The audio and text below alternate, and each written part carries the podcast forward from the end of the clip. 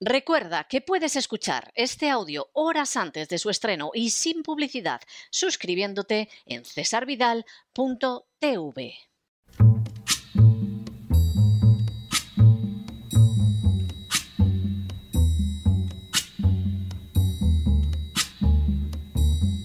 La voz con César Vidal, desde el exilio. When the night has come and the land is dark and the moon is the only light we'll see. No, I won't be afraid. Oh, I won't be afraid just as long as you stand, stand by me. Muy buenos días, muy buenas tardes, muy buenas noches y muy bienvenidos a esta nueva singladura de La Voz. Soy César Vidal, hoy es el jueves 20 de enero de 2022 y me dirijo a los hispanoparlantes de ambos hemisferios, a los situados a uno y otro lado del Atlántico y como siempre lo hago desde el exilio. Corría el año 1815 cuando en un inesperado y audaz golpe de mano, Napoleón escapó de la isla de Elba donde se hallaba confinado y se dirigió a Francia con la intención de recuperar un trono que a la sazón ocupaba el Borbón Luis XVIII. La reacción de los medios de comunicación ante la inesperada noticia constituyó un auténtico ejemplo de adaptación a los cambios del poder. El monitor, por ejemplo, fue en días sucesivos proporcionando los siguientes titulares. El ogro de Córcega ha desembarcado en el Golfo Juan. El tigre ha llegado a Gá. El monstruo ha dormido en Grenoble. El tirano ha atravesado Lyon. El usurpador se halla a 40 leguas de la capital. Bonaparte avanza a pasos agigantados, pero no entrará jamás en París. Napoleón estará mañana ante nuestras murallas. El emperador ha llegado a Fontainebleau. Su Majestad Imperial entró ayer en el Palacio de las Tullerías en medio de sus fieles súbditos. Ciertamente el monitor no había dejado de adaptarse desde el primer momento al soplo del poder, de tal manera que Napoleón había pasado en pocos días de ser el logro de Córcega, el monstruo y el tirano, a su majestad imperial recibida con entusiasmo por sus fieles súbditos. Simplemente el relato inicial de descalificación insultante había tenido que ceder ante el avance de unas tropas que aclamaban al emperador. Al fin y a la postre, los hechos son los que acaban por demoler un relato, por muy bien que intente apoyarse en el enmaridamiento del poder y de los medios de comunicación. En las últimas horas hemos tenido nuevas noticias acerca de cómo el relato oficial sobre el coronavirus se va desmoronando de manera creciente. Sin ánimo de ser exhaustivos, los hechos son los siguientes. Primero, el doctor Peter McCullough un famoso cardiólogo con un alto número de publicaciones científicas, ha señalado en el curso de una entrevista de media hora que el relato oficial sobre el coronavirus mantenido por los medios del establishment y por la censura se está desplomando completamente.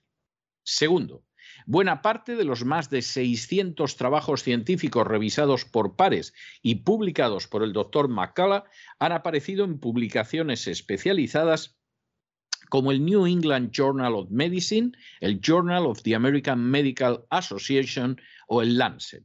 El doctor McCullough testificó ante el Senado de los Estados Unidos en noviembre de 2020, manifestándose en contra de lo que describió como politización de la salud por parte del gobierno federal, lo que impedía o bloqueaba el acceso a tratamientos baratos y efectivos.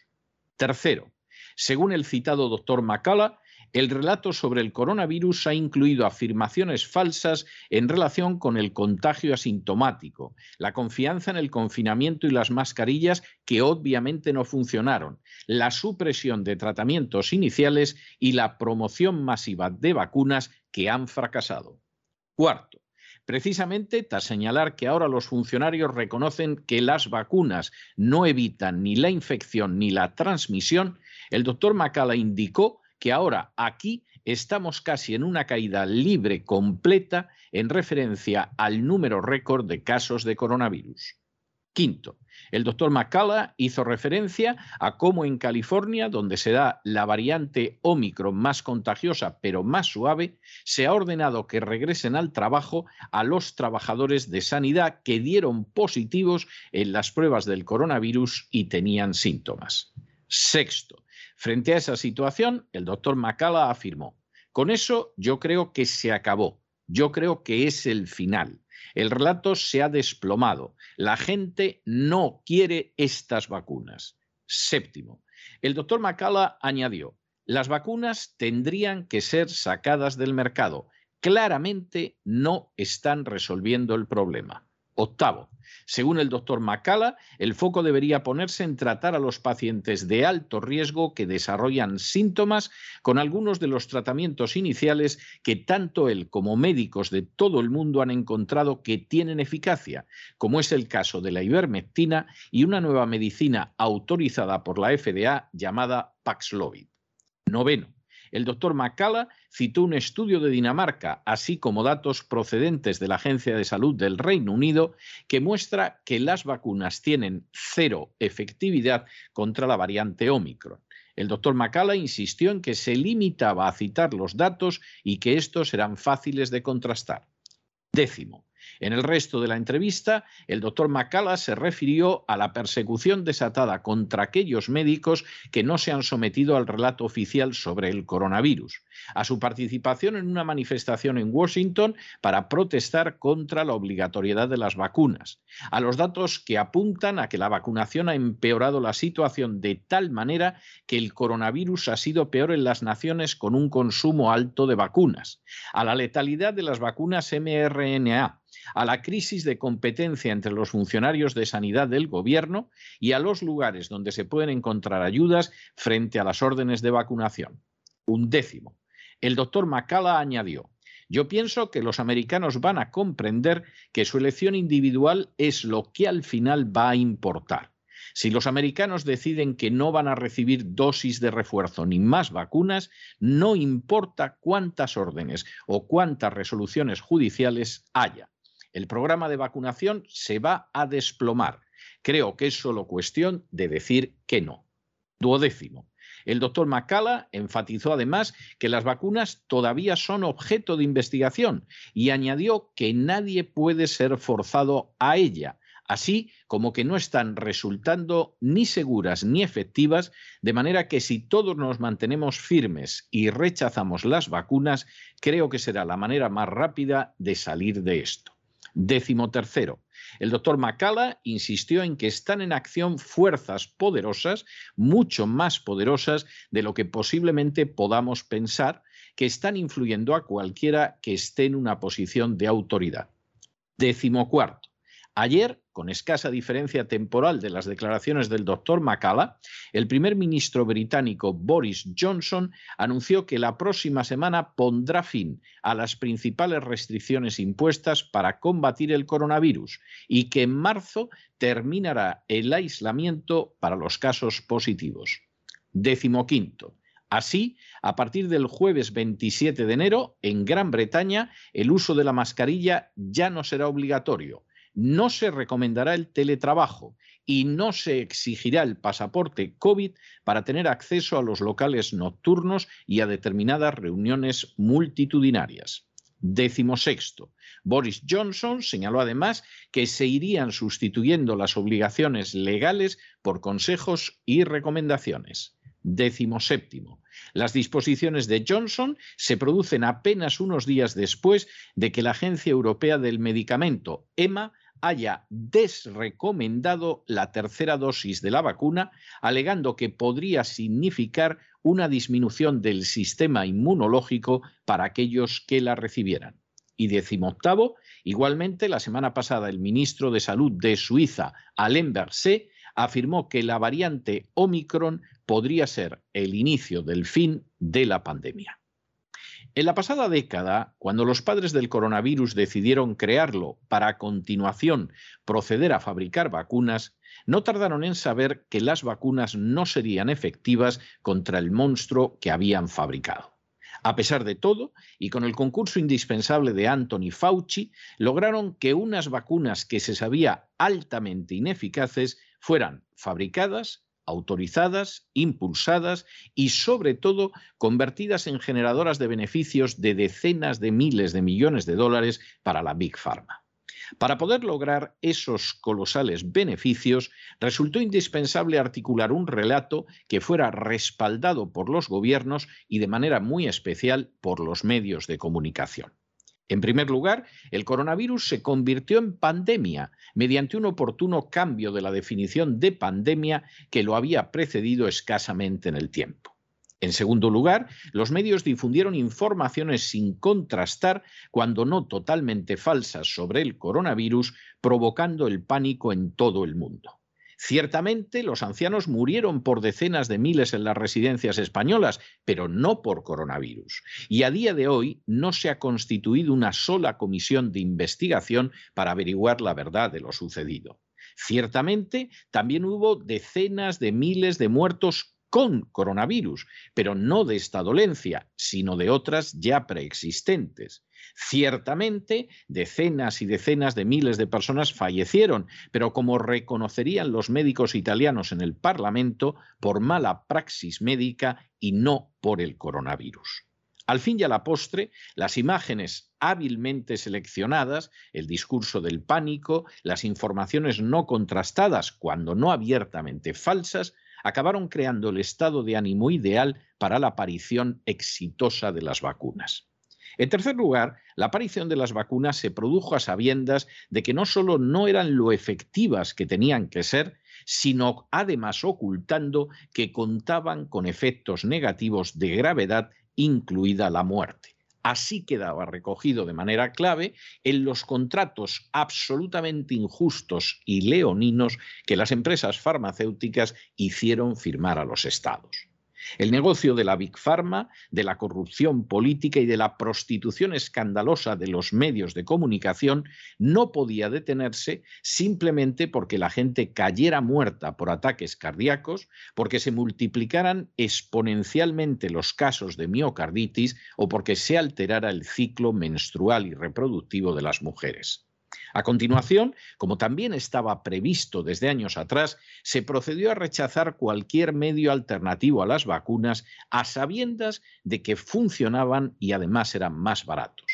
Los medios de comunicación vendidos atacaron a los que utilizaban y se beneficiaban de esos medios, llamándolos, entre otros disparates malignos, bebelejías, a la vez que proferían falsas informaciones positivas sobre unas vacunas que los propios fabricantes sabían desde hacía años atrás que contaban con una eficacia más que limitada.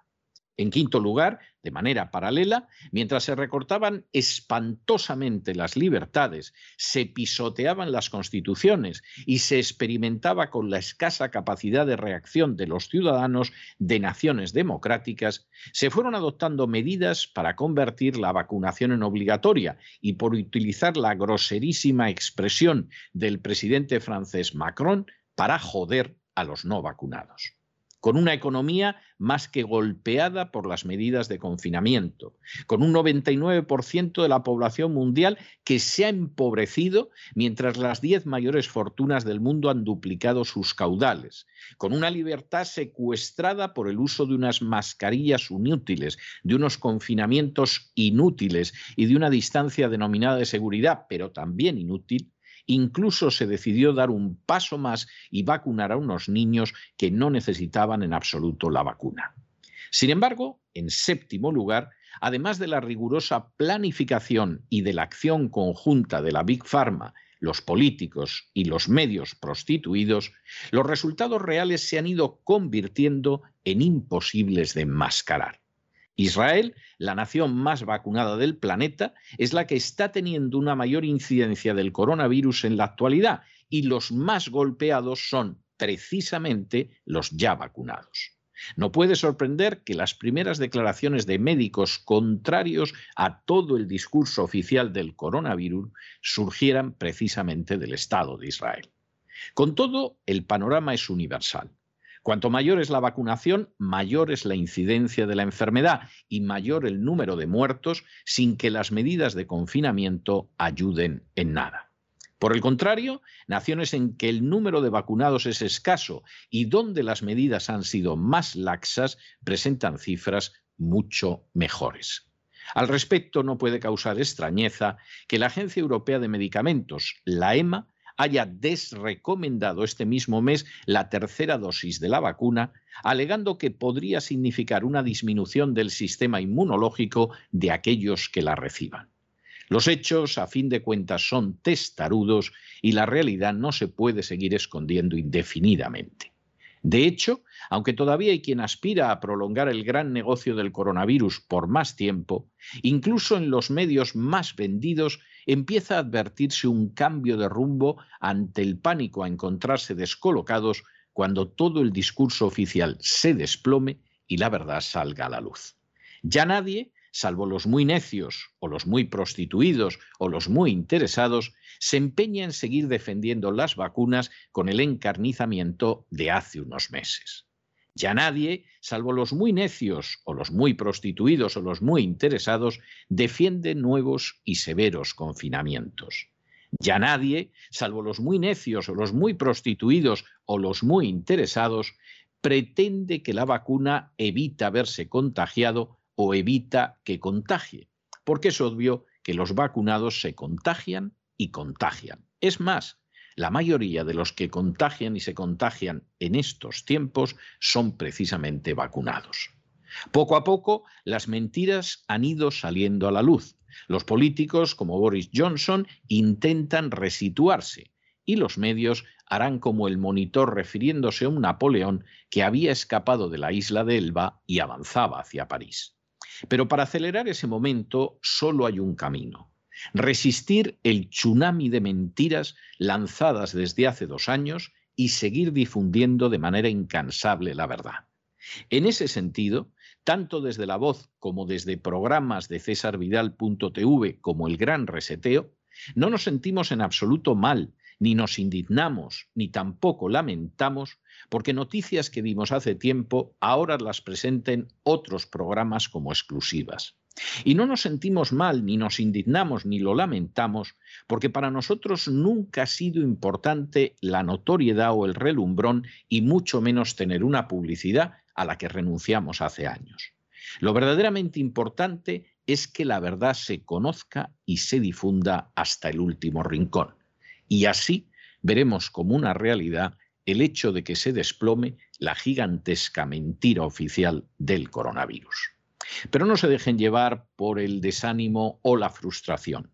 Y es que a pesar de que los poderosos muchas veces parecen gigantes, es solo porque se les contempla de rodillas y ya va siendo hora de ponerse en pie. Mientras tanto, en el tiempo que han necesitado ustedes para escuchar este editorial, la deuda pública española ha aumentado en cerca de 7 millones de euros, entre otras cosas para pagar el precio de las furcias mediáticas que difundían la versión falsa del coronavirus. Muy buenos días, muy buenas tardes, muy buenas noches. Les ha hablado César Vidal desde el exilio. Que Dios los bendiga.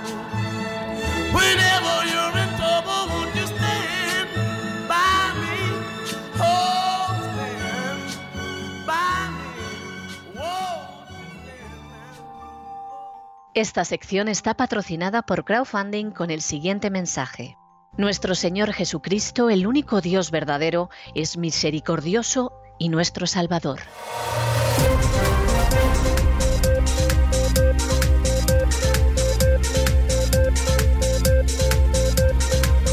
Las noticias del día.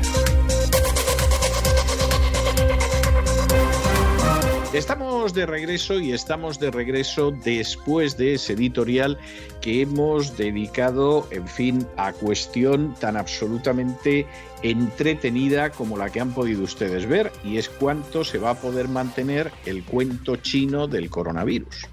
Ya algunos, que en fin son gente de cierta sagacidad, se hayan ido dando cuenta de cómo hay médicos, de cómo hay periodistas, de cómo hay algún político que está empezando a recular de lo que se ha ido diciendo de la versión del coronavirus durante dos años, porque han empezado a darse cuenta de que se cuartea el edificio y antes de que se caiga, pues intentan mantenerse fuera. Los primeros además han sido médicos, los médicos se han visto venir la situación, les empiezan a llegar datos, hombre, tampoco tienen la valentía y la integridad como para decir que aquí llevan engañando a la gente dos años que además nosotros, aunque sea de buena fe, hemos contribuido al engaño. No, tanto no, no esperen ustedes tanto, pero ya reculan. Eh, no, yo aquí nos hemos vacunado todos, pero a mi niño no, voy a esperar a ver, no lo voy a vacunar.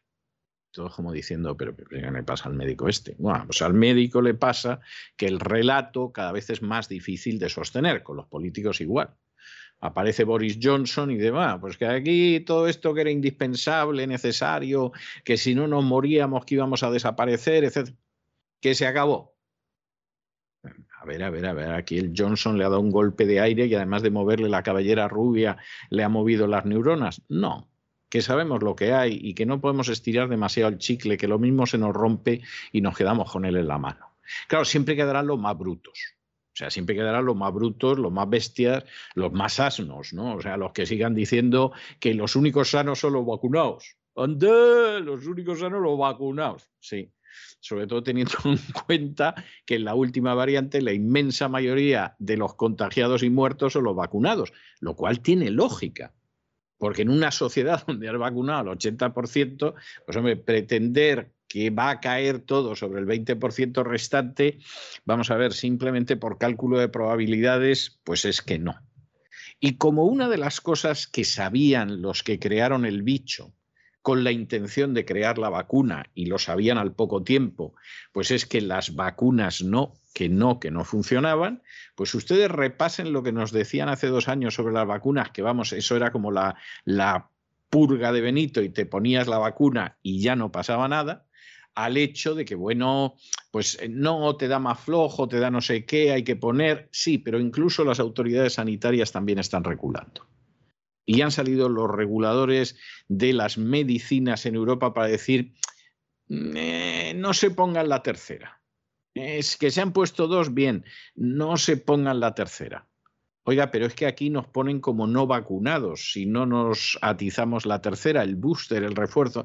Sí, pero miren, piénsenselo, porque es que a medida que te vas poniendo dosis, el sistema inmunológico se viene abajo y anda. O sea que no solo no te beneficia, sino que te perjudica. Y luego encima aparecen por ahí dos médicos en Estados Unidos que se les ha ocurrido hacer las autopsias de varias decenas de muertos y resulta que el 93% se han muerto por las vacunas. No a pesar, sino por las vacunas. Bueno, pues esto van a intentar estirarlo por lo menos hasta la primavera, porque hay mucho millón de vacunas que vender y hay que venderlas y ahí lo tienen ustedes, con los reguladores de las medicinas europeas diciendo piénsenselo antes de vacunarse por tercera vez, pues el gobierno español autorizando la cuarta. Claro, es que hay grandes negocios. Por ejemplo, por ejemplo, hay que impulsar la venta de vacunas a través de una compañía catalana, qué casualidad, que hasta ahora se dedicaba a la veterinaria. Y dirá alguno, ¿cómo, cómo, cómo? A ver, a ver, que no le, no le he entendido yo bien. Me ha entendido usted perfectamente. Una compañía catalana que hasta ahora se dedicaba a la veterinaria, lo cual, dicho sea de paso, es muy decente, es muy honrado y es totalmente legal, pero es la veterinaria, ¿eh?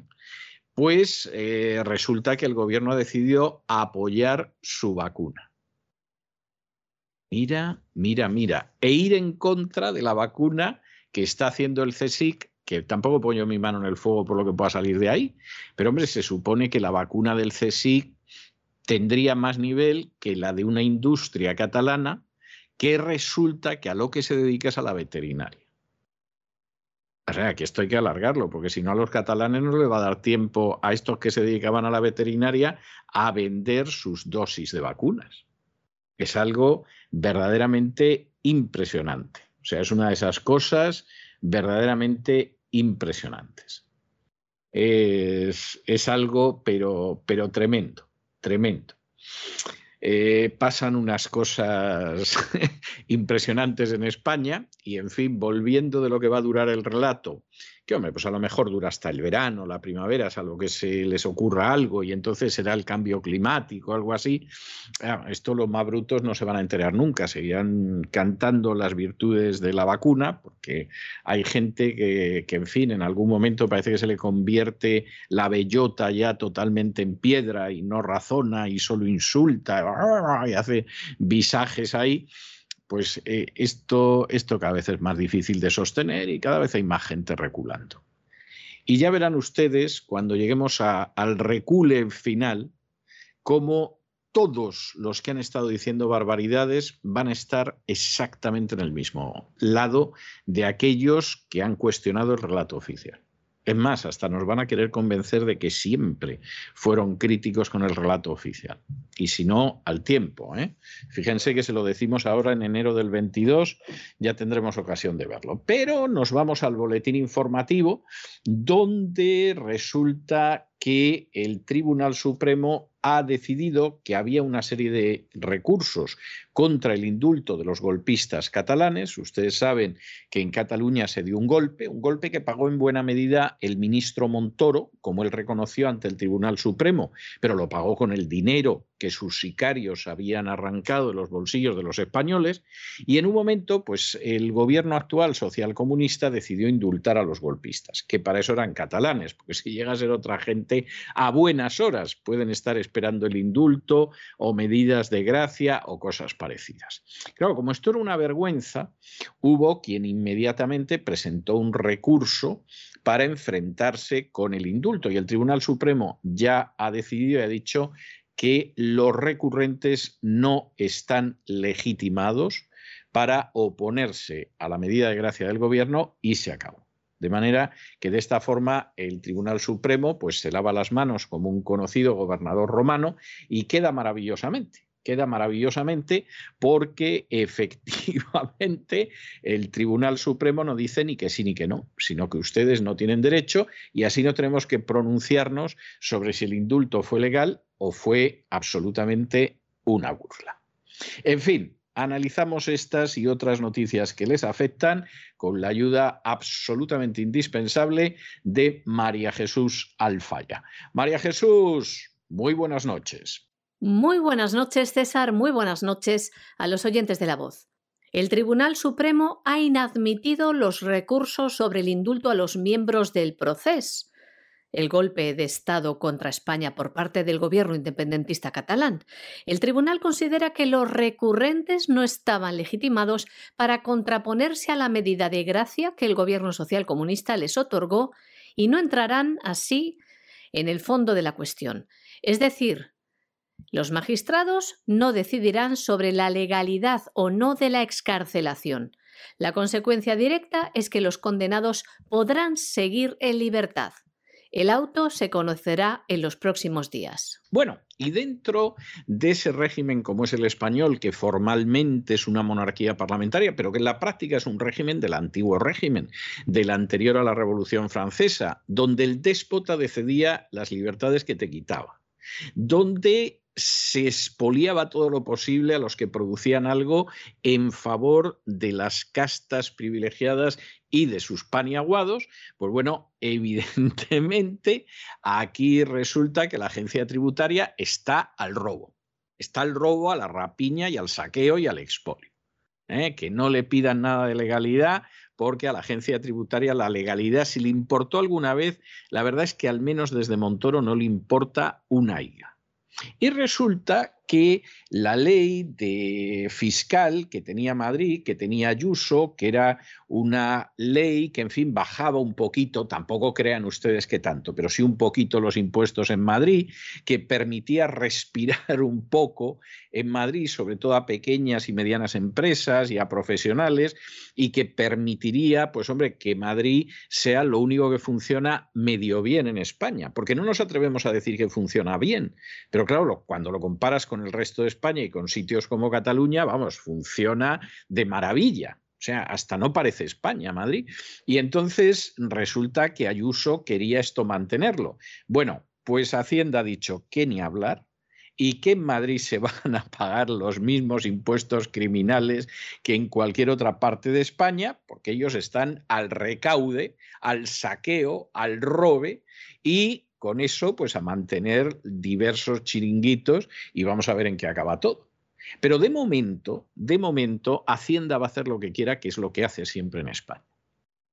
Si en España algún día quieren cambiar y que haya una verdadera democracia, lo primero que habría que hacer es volar la agencia tributaria.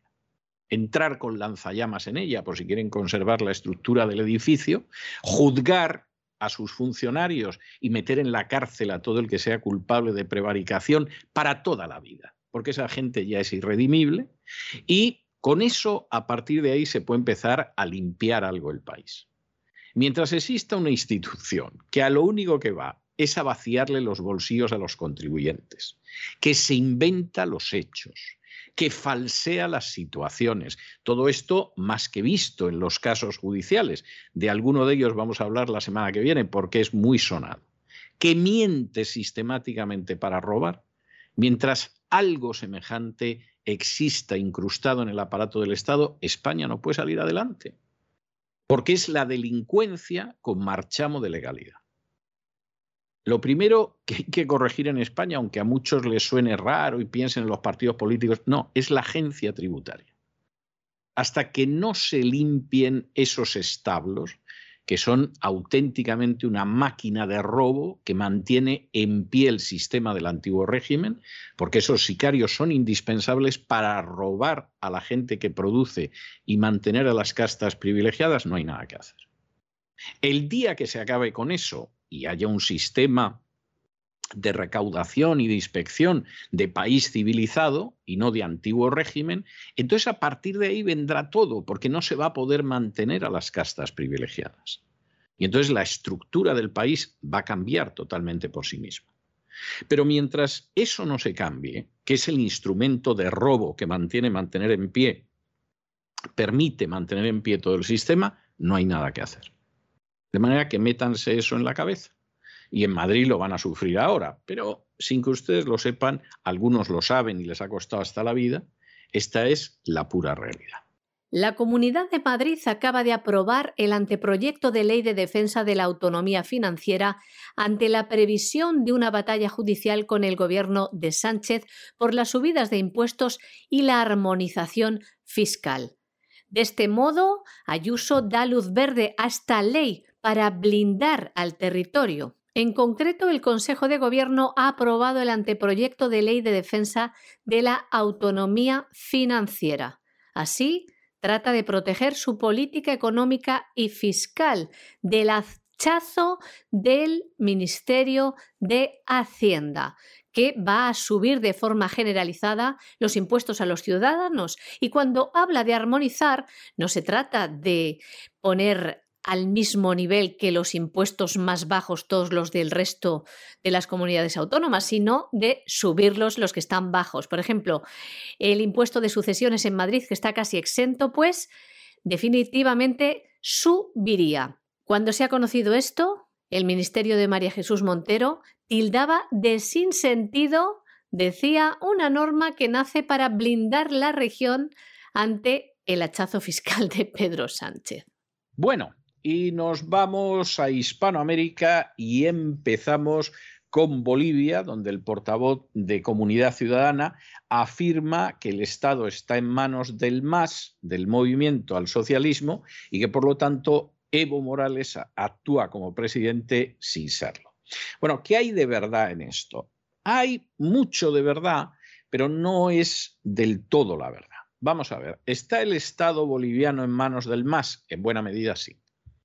¿Por qué? Hombre, pues porque el MAS, el movimiento al socialismo que ha capitaneado Evo Morales, ha sido un movimiento que efectivamente se iba apoderando de los resortes del Estado. Creaba sus grandes clientelas, lo ha hecho sobre todo a partir de la riqueza minera y lo que no es la riqueza minera, y por lo tanto eso te da una fuerza dentro del aparato del Estado y te da una fuerza dentro de lo que es la sociedad y unas elecciones tremenda, que explica muchas cosas, entre ellas el enorme error en su momento de no desarbolar todo el aparato del Estado eh, evo moralista. Y claro, en esto estamos. ¿Significa esto que Evo Morales eh, realmente es el que manda en Bolivia? Esto ya no es tan fácil de decir. Es decir, Evo Morales sigue teniendo una influencia, etcétera, pero a mí no se me ocurriría decir que Arce no es el presidente real, efectivo e indiscutible de Bolivia, porque creo que lo es. Creo que lo es. Pero claro, es verdad el partido ha ido incrustándose en el Estado y llega un momento en que el Estado, pues efectivamente su valor es mínimo porque el Estado es accesorio a las funciones que tendría que desarrollar. Eso pasa en España. Algunos piensan, bueno, es cuestión de los partidos, la partitocracia. No, no, no. Los partidos son un elemento del poder, un segmento del poder que está por debajo de las castas privilegiadas. Y los que no se den cuenta de eso no se han dado cuenta de nada. Pero lo que pasa en Bolivia es cierto. Efectivamente, el MAS se ha ido haciendo con una serie de cuotas dentro del Estado y claro, llega un momento en que diferenciar una cosa de la otra es complicado.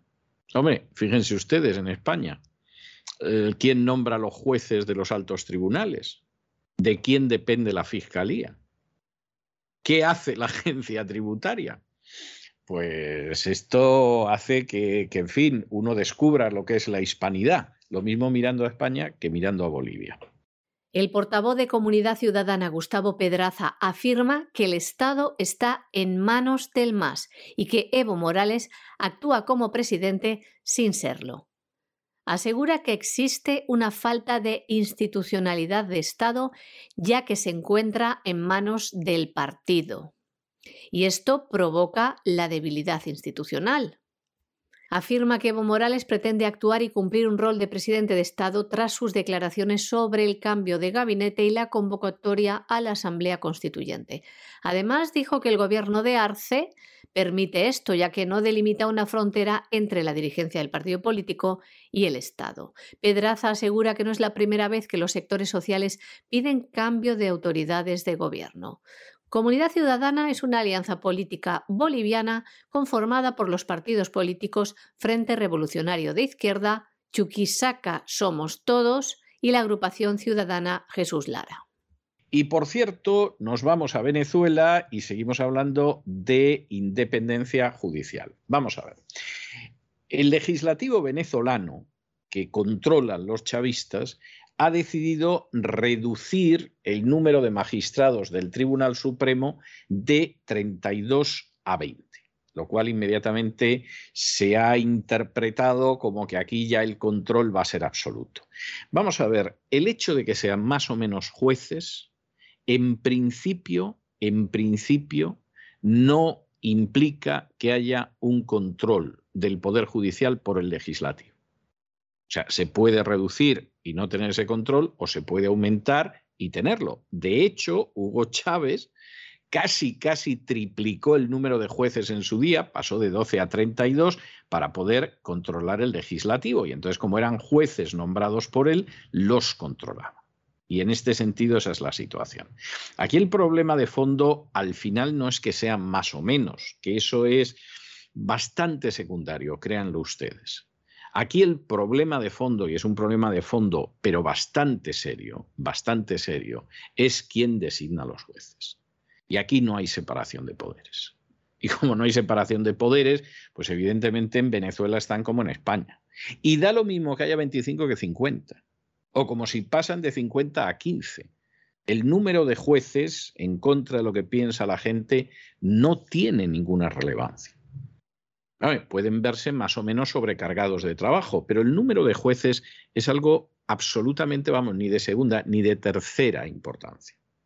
La cuestión está en el mecanismo de nombramientos. Y aquí, con Hugo Chávez, con Maduro y pasado mañana con Maduro que sigue, no crean que se produce ninguna diferencia. El Parlamento venezolano, controlado por el chavismo, ha aprobado la reducción del número de magistrados del Tribunal Supremo de 32 a 20 jueces, es decir, prescinde de 12. Con la modificación, la Sala Constitucional Está integrada, estará integrada por cinco magistrados. Las cinco salas restantes por tres magistrados cada una. La sala electoral, la sala político-administrativa, la de casación civil, la de casación penal y la de casación social. Los nuevos cambios modifican la conformación del comité de postulaciones que presenta los candidatos a magistrados. La Constitución venezolana establece que este comité debe estar integrado únicamente por actores y expertos jurídicos de la sociedad civil. A partir de la reforma, tendrá 11 diputados y 10 miembros de la sociedad civil, lo que dará mayor control al Parlamento, totalmente afín al gobierno de Nicolás Maduro, sobre el Poder Judicial. Lo controlará este. En la propuesta inicial, los diputados eran minoría en esta representación. El último informe de la misión independiente enviada por la alta comisionada de Derechos Humanos de la ONU, Michelle Bachelet, señalaba al Poder Judicial como un brazo de la represión y de las violaciones de derechos humanos que pesan sobre el gobierno de Nicolás Maduro. En los últimos meses se vienen haciendo algunas reformas legales puntuales para mejorar su imagen frente a la Corte Penal Internacional, cuyo fiscal Karim Khan visitó el país a principios de noviembre pasado. Durante el encuentro firmó un memorándum con Nicolás Maduro en el que dice que el país se compromete a hacer una reforma integral del sistema judicial a la par que decidió abrir una investigación por la posible comisión de crímenes de lesa humanidad en Venezuela. El Foro Cívico de Venezuela, una plataforma que aglutina a casi mil organizaciones y actores de la sociedad civil, advierte de que la reforma es insuficiente para garantizar la independencia judicial, ya que de poco vale la designación mayor o menor de jueces si no se establecen ni respetan los procedimientos para la participación plural de otros actores, expertos y organizaciones de la sociedad. Y nos vamos a internacional y nos vamos a internacional y nos detenemos en Europa porque resulta que hay gobiernos que se dan cuenta de que mantener el relato oficial del coronavirus eh, cada vez se hace más difícil. Ya les hemos contado cómo Boris Johnson ha dicho que se acabó la mascarilla, que se acabó el pasaporte COVID, que se acabó el recomendar el teletrabajo, etcétera, etcétera, etcétera. Claro, esto es tremendo porque tú dices, pero bueno, vamos a ver, vamos a ver, Boris, que nos enteremos. O sea, el pasaporte COVID no sirve de nada. No, sir. Pero en ningún sitio. No, sir. Bueno, entonces en España, ¿por qué se ponen borricos con el pasaporte COVID y en Austria lo quieren imponer más y en Francia están que le dan, dale que te pego? Ah, serán cosas suyas los británicos que suelen adelantarse, eh, entre otras razones, porque suelen tener muy buena información y porque la analizan bien, ya tienen claro que ni hablar. Que eso de las mascarillas es una majadería, que lo del pasaporte no tiene ningún sentido y todo eso se acabó. Y lo del teletrabajo, pues bueno, cada empresa decidirá, pero efectivamente esto no lo vemos. Esto los británicos. Luego, en fin, los que están en que hay que mantener distancias y ponerte la mascarilla y todas estas tonterías, pues evidentemente pueden seguir con ello. Hasta pueden decir ese disparate de que los únicos sanos son los vacunados, que hay que ser verdaderamente tonto de capirote para decir un rebuzno como ese. Pero en cualquiera de los casos, en Reino Unido han empezado a virar. Y aquí hay que virar rápido antes de que se descubra todo el pastel, de tal manera que el golpe sea menor. No es una excepción. Reino Unido, Chequia, es decir, la República Checa, ha anulado la vacunación obligatoria. La vacunación obligatoria llevaba un poquito tiempo con ella, no vayan ustedes a creer que tampoco era tanto, pero ya han dado marcha atrás aquí con, el organismo que se ocupa de los medicamentos en Europa, diciendo que cuando te atizas el tercer chute, ojo que se disminuyen las defensas, ojo que el sistema inmunológico queda golpeado y tal, nada, la vacunación obligatoria se acabó. Y como somos un país pequeño, tampoco nos van a decir mucho, no se van a enterar mucho. Aquí se está produciendo un viraje del barco esto es como cuando vas en avión y has ido notando que vas en línea recta y de pronto, de una manera muy suave, que la mayoría de los viajeros no notas, percibes que efectivamente el avión está virando. Y entonces de pronto miras al de al lado y le dices, ¿a usted le parece también que el avión está yendo hacia la derecha? Y el de al lado dice, pues parece que sí, ¿no? Bueno, pues esto es lo que está pasando con el relato oficial del coronavirus. En España no. En España no, porque hay una empresa catalana que se dedicaba a la veterinaria que esos tienen que ganar su dinero. O sea, iba a haber ahora vacunas catalanas, no lo duden ustedes. Y el gobierno ya ha aprobado la cuarta dosis y no les quiero contar lo que está pasando en Hispanoamérica. Pero en determinados sitios ya están virando suavemente, en fin, sin que se note mucho, pero nada de mascarillas, nada de confinamientos, nada de pasaporte COVID y nada de vacunación obligatoria. Bueno, bueno, es para pensarlo. Boris Johnson ha anunciado en la Cámara de los Comunes que desde el próximo 27 de enero no será necesaria la mascarilla en Inglaterra. También se eliminarán otras restricciones como el teletrabajo y el pasaporte COVID. El final de las medidas incluidas en el llamado Plan B o de contingencia del Ejecutivo conservador implican que ya no serán necesarios los pasaportes COVID, hoy vigentes para discotecas y grandes eventos al aire libre y bajo techo, ni tampoco será obligatorio el uso de la mascarilla, incluyendo el uso dentro de las aulas para alumnos de secundaria y el transporte público.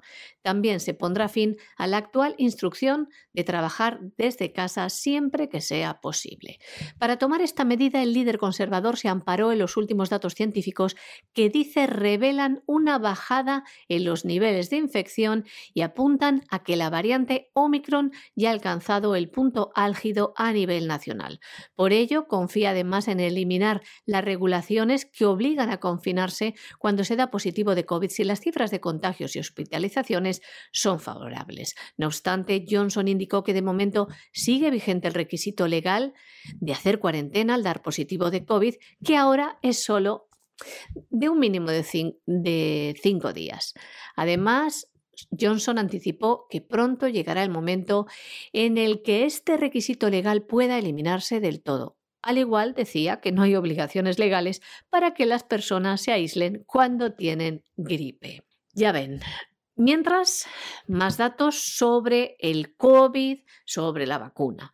En la República Checa, el primer ministro Petr Fiala ha anunciado hoy su decisión de anular el decreto sobre la vacunación obligatoria contra el coronavirus a mayores de 60 años y ciertas profesiones, como los profesionales sanitarios o trabajadores sociales, que iba esta medida a entrar en vigor el próximo 1 de marzo.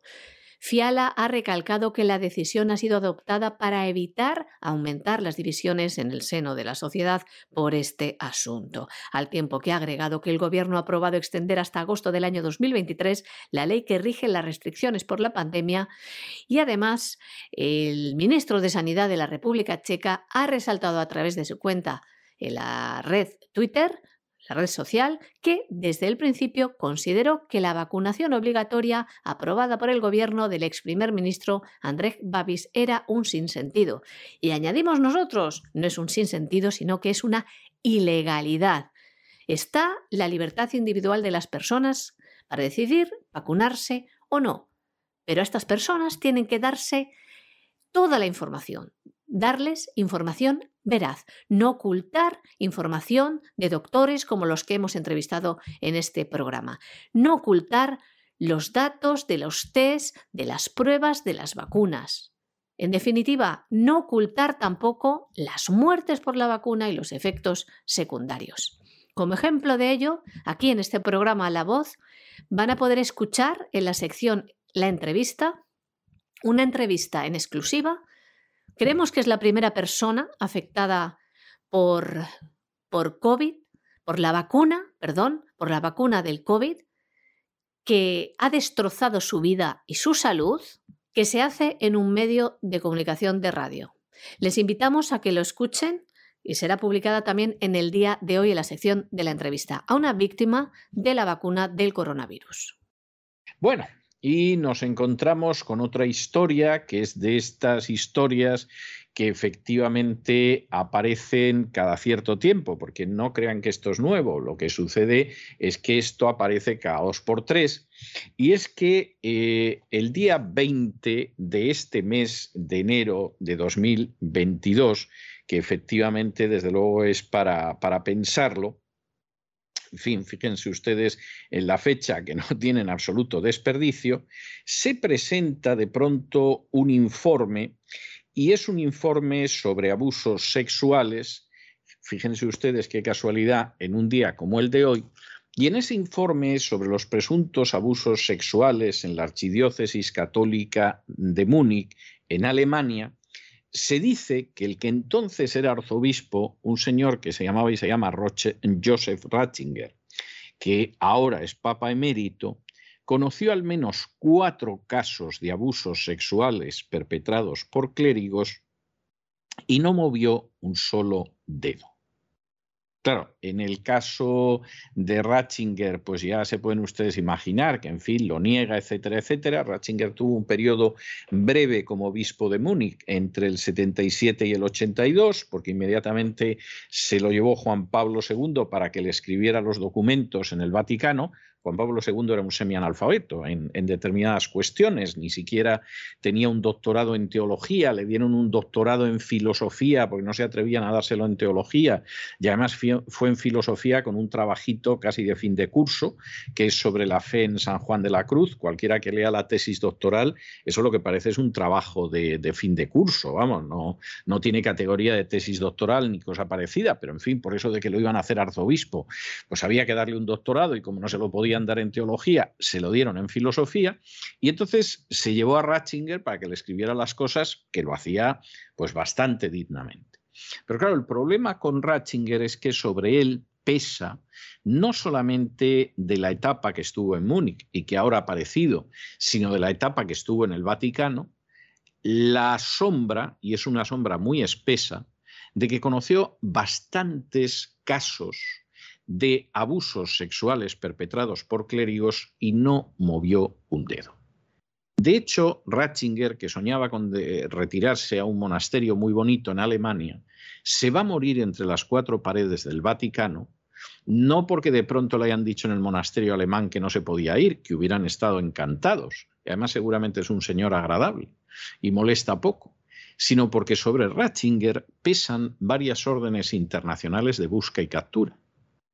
Y claro, si se hubiera ido a vivir a Alemania, hubiera llegado alguna de esas órdenes, por cierto, procedentes de aquí de Estados Unidos, y hubieran colocado al gobierno alemán en una situación muy delicada, porque extraditar a un antiguo papa a Estados Unidos para que lo juzguen y lo metan en prisión, pues evidentemente es algo delicado. Y al final, pues Ratzinger ha terminado en una prisión que es grande, que tiene monumentos y eso, pero que se llama Vaticano porque efectivamente no puede salir. Y aún así, en la idea de que esto no se va a recordar, de que yo me voy a morir, hace unos meses que dijo que se iba a morir y ahí está, pues de pronto aparecen más informes de la época en que desempeñaba eh, tareas episcopales y resulta que, bueno, que no hizo nada. Hombre, su jefe, que era Juan Pablo II, no hizo nada e incluso protegió a prelados acusados de abusos sexuales, llevándoselos al Vaticano para que no los pudieran encarcelar ni juzgar, pues bueno, lo de Ratzinger pues va en la misma línea. El Papa emérito Benedicto XVI ha sido fuertemente incriminado en un nuevo informe sobre abuso sexual en la archidiócesis de Múnich y Freising.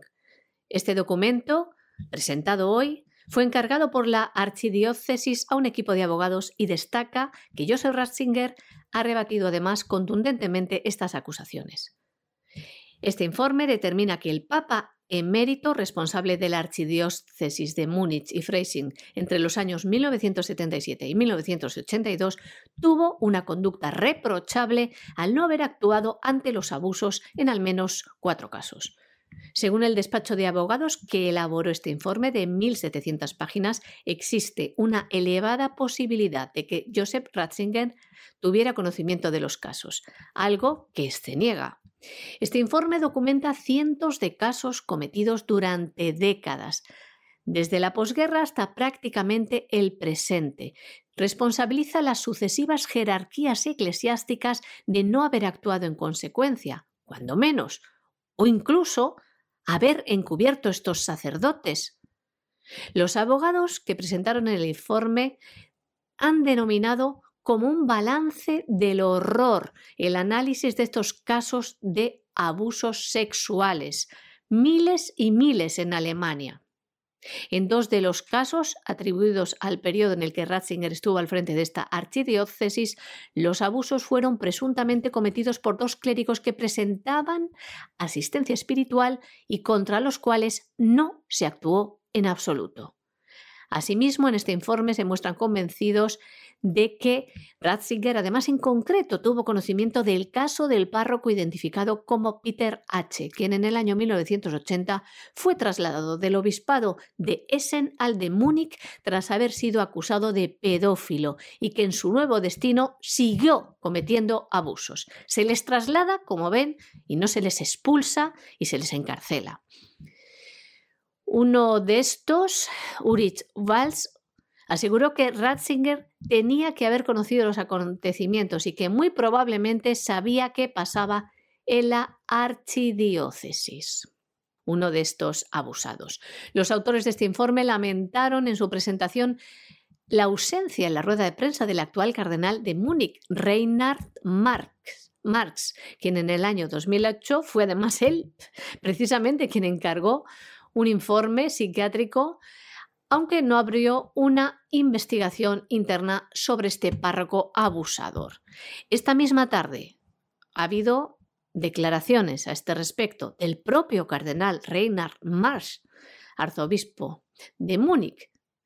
Afirma que se encuentra conmocionado, avergonzado y se siente corresponsable de lo ocurrido con la institución de la Iglesia en las últimas décadas y reconoce que desde hace años saben todo esto, pero que la Iglesia no se ha tomado en serio los abusos sexuales y que los perpetradores a menudo no fueron cuestionados y que los responsables miraron hacia otro lado. Lo reconoce. En esta declaración en directo ha dicho también cosas como estas. Mis primeros pensamientos son para los afectados por los abusos sexuales que han experimentado daño y sufrimiento a manos de representantes de la Iglesia, sacerdotes y otros empleados eclesiásticos. Curioso que en este propio informe, encargado por él, le acusan a Ratzinger y le acusan también a él cuando era presidente de la conferencia episcopal alemana, por haber mirado hacia otro lado, como dice él.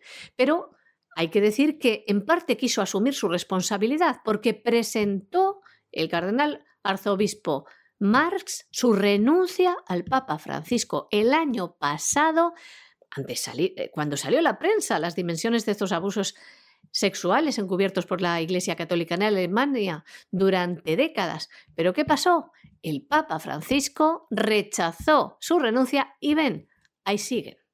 El que decidió mirar hacia otro lado, ahí siguen.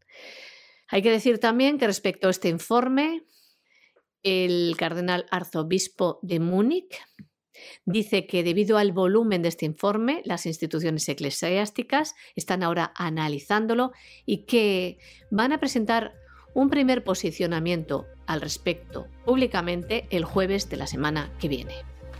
Y hasta aquí hemos llegado nosotros con este boletín informativo de hoy. María Jesús, muchas gracias, muy buenas noches, pero recordarles que no se nos vayan, no se nos vayan, porque ahora regresamos enseguida con el Despegamos y don Lorenzo Ramírez Inmediatamente vamos a tener la entrevista. Ustedes saben que ocasionalmente tenemos una entrevista especial. La vamos a tener hoy. La entrevista además la ha realizado María Jesús Alfaya y la ha realizado a una víctima de las vacunas. Y luego, eso sí, ya para descansar nos vamos a, tener, a tomar un respiro grande de cultura en la biblioteca de Doña Sagrario Fernández Prieto. De manera que no se vayan, que regresamos enseguida.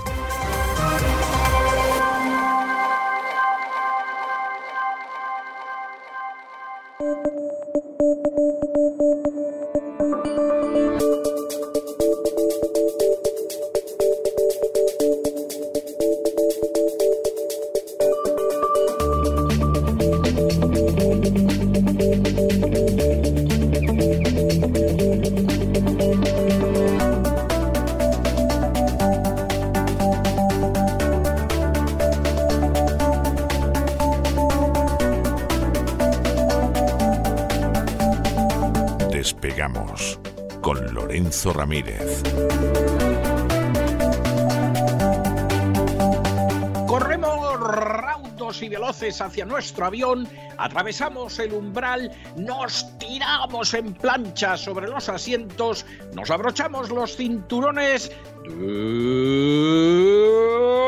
despegamos y nos vamos elevando por los aires hasta alcanzar nuestra altura y nuestra velocidad de crucero. Muy buenas noches, don Lorenzo, ¿qué hace usted con el poncho? ¿Van a hacer otra versión del bueno, el feo y el malo y sustituye Sí. usted a Clint Eastwood? ¿O- Exactamente. ¿O qué pasa? Explíqueme, porque me, ha- me ha dejado con el poncho como el hombre sin nombre que me estoy reponiendo. Vamos, le falta a usted el purito y el sombrero, ¿no? Pero, pero es impresionante. O sea, es, Muy buenas bueno, noches.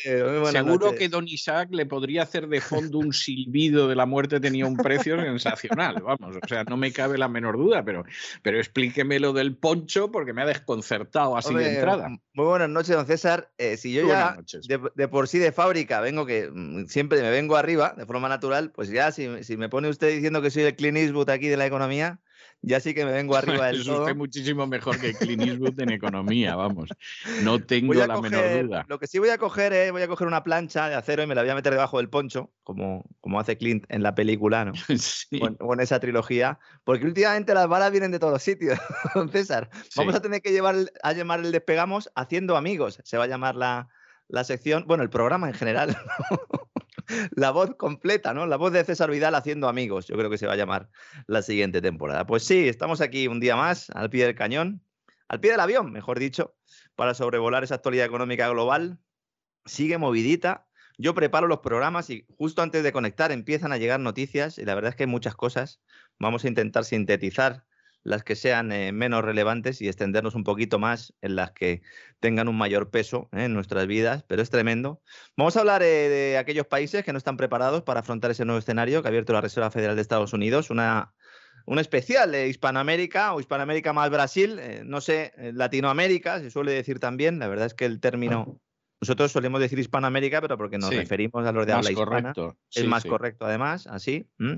La inflación eh, nos afecta a todos, pero claro, con la subida de tipo de Estados Unidos, eh, las previsiones de crecimiento de todo lo que es los países al sur del Río Grande, por englobarlos a todos, eh, van a sufrir. Vamos a hablar de ello. Vamos a hablar de esta crisis. Y también, eh, pues vamos a hablar de los problemas económicos que están provocando en el este de Europa los tambores de guerra made in OTAN, ¿no? Pero primero, permítame, don César, comenzar con un tema que me ha puesto los pelos de punta que muestra hasta qué punto las pensiones españolas tienen un nuevo saqueador, un nuevo salteador de caminos, que va a poner en peligro aún más si cabe su futuro. A ver, para el que todavía no lo sepa, aparte de las pensiones públicas, eh, algunos estarán riendo en su casa con una deuda de 50.000 millones de euros. Sí, con una deuda de 50.000 millones de euros, pero hay un sistema de pensiones públicas que se sigue pagando religiosamente emitiendo deuda. Bien. Pues resulta que el ministro de Inclusión y Seguridad Social que es el cargo completo del señor José Luis Escriba, es ministro de Inclusión y Seguridad Social. Es, una broma de mal gusto, pero es así. Además de preparar el atraco fiscal a los autónomos españoles y de querer rebajar las pensiones futuras, modificando el sistema de cálculo, también ampliando la edad de jubilación, tiene una propuesta estrella. Una propuesta estrella de la que se va a hablar mucho en los próximos días, porque la va a aprobar seguramente el Consejo de Ministros el próximo, próximo martes. Y lo que se quiere es crear un fondo de pensiones público del que hemos hablado un poco en alguna ocasión, pero el objetivo oficial pues, es crear eh, pues una nueva previsión social complementaria que permita a los empleados tener acceso a planes de pensiones, aunque trabajen en empresas que no ofrezcan este tipo de vehículos de ahorro privado a largo plazo. La gente que nos está escuchando en Estados Unidos dirá, bueno, pero eh, ¿qué pasa en España? ¿La situación cómo es? Bueno, pues básicamente es que aquí hay grandes empresas que como parte del salario sí que eh, pues se ofrecen, ¿no? Como parte de las condiciones laborales. Al final todo es salario, pero bueno, ofrecen eh, planes de pensiones, pero la gran mayoría no, y las pymes evidentemente no, no. En Estados Unidos esto está muy extendido, ¿verdad, don César? El es muy del... común, es muy común, muy común, ¿eh? uh -huh. y funciona muy bien. Funciona muy funciona bien y además, bueno, pues suele ser un aliciente para la gente que trabaja. O sea, no, no tiene punto de comparación. Lo de, lo de España es una estafa piramidal, es un esquema de. Ponzi y, y verá usted el día que lleguemos a la suspensión de pagos lo que nos vamos a reír todos. Yo tengo que decirle, por, eh, y me va a disculpar usted No, que, no, todo lo que hable directamente, directamente de mí, que yo ya en los años 80 llegué a la conclusión de que no iba a cobrar una pensión española. Es decir, recuerdo, yo en aquel entonces era abogado y recuerdo que me puse a hacer eh, cálculos, etcétera, etcétera, y dije, bueno, como no sea la del colegio, que luego la emporcaron y ahora mismo ya está conectada, casi, casi es prácticamente una pensión como la de todo el mundo, es decir, que los abogados no cobrarán nada. Además, en aquel entonces, y supongo que seguirá siendo igual, los abogados se retiraban con 70 años, es decir, con 5 años más que el resto de los contribuyentes, pero con todo y con eso yo me puse a hacer cálculos en los 80 y dije, no vamos a cobrar pensiones. Sí, porque la gente eh, piensa que tiene derecho a una pensión y en realidad lo que tiene derecho es a que en el futuro, cuando se vaya a jubilar y el Estado le diga la edad a la que se puede jubilar, reciba un dinero que el Estado en ese momento determine qué dinero es. Exacto. Es decir, es decir, es un derecho indeterminado, ¿no? Entonces, la gente sigue pensando que todos los meses, cuando le quitan un poquito de dinerito de la nómina, va a su pensión, pero no es así. Las pensiones actuales se están pagando con las cotizaciones sociales actuales, más deuda pública porque no llega. ¿eh? Todos los años hay que emitir deuda pública para pagar pensiones. Este es el sistema público, puro y duro, ¿no? Claro, eh, los planes de pensiones privados, los de empresa, ¿eh? los que te ofrece tu empresa, que complementan este tipo de pensiones, bueno, pues más o menos llegan al 10% de la población activa ocupada, ¿no? Y la idea es que ese porcentaje suba, ¿no? Entonces, ¿el gobierno qué hace? En lugar de darles incentivos fiscales a las empresas o reducirles coste burocrático, etcétera, etcétera, decirle, oye, mira, en el marco del diálogo social, que en este sentido sí que sería muy adecuado, te sientas con los empresarios y con los de CEPIME y le dices, oye, mira, yo os doy una serie de incentivos y vosotros, mm, como parte del salario, pues introducís estos planes de pensiones con lo que os ahorréis, ¿no? Del, del ahorro con las medidas que yo te proponga, bueno, pues tú le haces un plan. No, no se va a hacer así. Lo que va a hacer el gobierno es un fondo público. Fondo público de gestión privada. Y aquí, claro, ya empiezan todas las alarmas a sonar, ¿no? Los beneficiados serían los trabajadores de empresas incluidas en los acuerdos sectoriales vinculados a la negociación colectiva, todos aquellos que estén en convenio, administraciones públicas y sociedades mercantiles públicas, por eso yo creo que el sistema actual eh, de mufaces y todo esto va a desaparecer, asociaciones de trabajadores autónomos también, colegios profesionales, cuando ha mencionado usted el tema de los abogados, he dicho efectivamente, y las mutualidades vinculadas a estos, ¿no?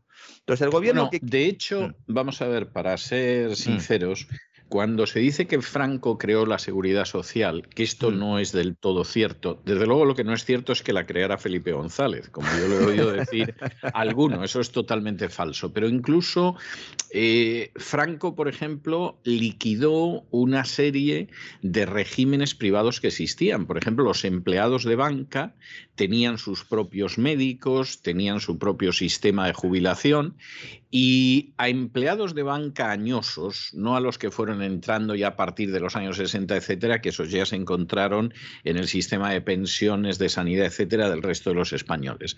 Pero empleados de banca añosos, que habían entrado, por ejemplo, en los años 50, yo recuerdo haberles oído maldecir a Franco porque les había quitado el sistema que ellos tenían de sanidad y de pensiones para meterlos en la seguridad social y en el régimen general de pensiones. Y decían que es mucho peor, porque los servicios médicos que teníamos eran mucho mejores en sistema de mutua y la jubilación seguro, seguro que hubiera sido mejor. Es decir, que los viejos del lugar, con toda la historia esta, no vaya usted a creer que se quedaron contentos. Supongo que los albañiles lo vieron de otra manera. ¿eh? No, es verdad. Y en el caso de los colegios profesionales, efectivamente plantaron resistencia porque efectivamente el servicio médico que tú tenías del Colegio de Abogados de Madrid era infinitamente mejor que el de la Seguridad Social o sea, el de la sanidad pública. Pero vamos, no tenía punto de comparación y como eso le podría decir muchas otras cosas, ¿no? Lo que pasa es que, claro, como el Estado acaba anegando todo, en estos momentos yo creo que la cosa va, es más, el Colegio de Abogados de Madrid ya tiene un sistema de pensiones que no es desgraciadamente el que tenía cuando yo entré, pues allá en el año 80, ¿eh? que ha llovido mucho desde entonces. Y entonces yo creo que al final todos acabarán absorbidos porque hay que mantener pues la estafa piramidal. Aquí la idea es que exista, por un lado, el sistema normal, el sistema público de pensiones, y luego los planes de empresa tutelados, impulsados por el gobierno, que va a actuar como entidad promotora pública a través de una comisión. Vuelven a encenderse otra vez la, bombilla, todo el mundo en su casa, ¿verdad? Pero los ahorros ahí depositados van a ser administrados por una entidad gestora y una depositaria.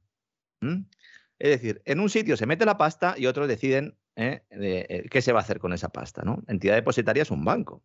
Y bajo la supervisión de una única comisión de control especial, que es la que se guarda el poder de toda esta maquinaria. Cuando se hizo público que el gobierno quería, entrar, quería crear este fondo público, que está pendiente, como digo, de ser aprobado en Consejo de Ministros, su redacción definitiva, ya dije aquí que me olía muy mal, porque habría que ver a qué banco se le otorgaba la gestión, con qué comisiones también, entiendo, y que este control público-privado de los ahorros, muy en, la línea de ese nuevo capitalismo inclusivo, ¿verdad? El Foro Económico Mundial, que menuda tela, menudo, menudo. El sábado que no se pierda nadie el gran reseteo. Y el de Art Gardens. ¿Qué, va a pasar este sábado? Que ya mucha gente sabrá que lo que aparezca el sábado en el gran reseteo, luego una semana después lo presentará como exclusiva algún otro programa de televisión o de radio. No muchos, no, muchos, pero, pero alguno hay cosa que a nosotros realmente no nos importa, porque en realidad la información que nosotros damos lo que queremos es que corra y que circule, ¿no? y si luego otros se la apropian y la dan como propia o exclusiva, bueno, pues es una cuestión. o a lo mejor porque vayan a beber del mismo sitio donde vivimos nosotros y al final esto es, así. nosotros somos generosos a la hora de juzgarlo y a lo mejor se da la circunstancia de que han leído los mismos libros que usted, han visto los mismos documentales que yo y se ha producido esa feliz confluencia. ¿no? Incluso hasta hablan los mismos idiomas.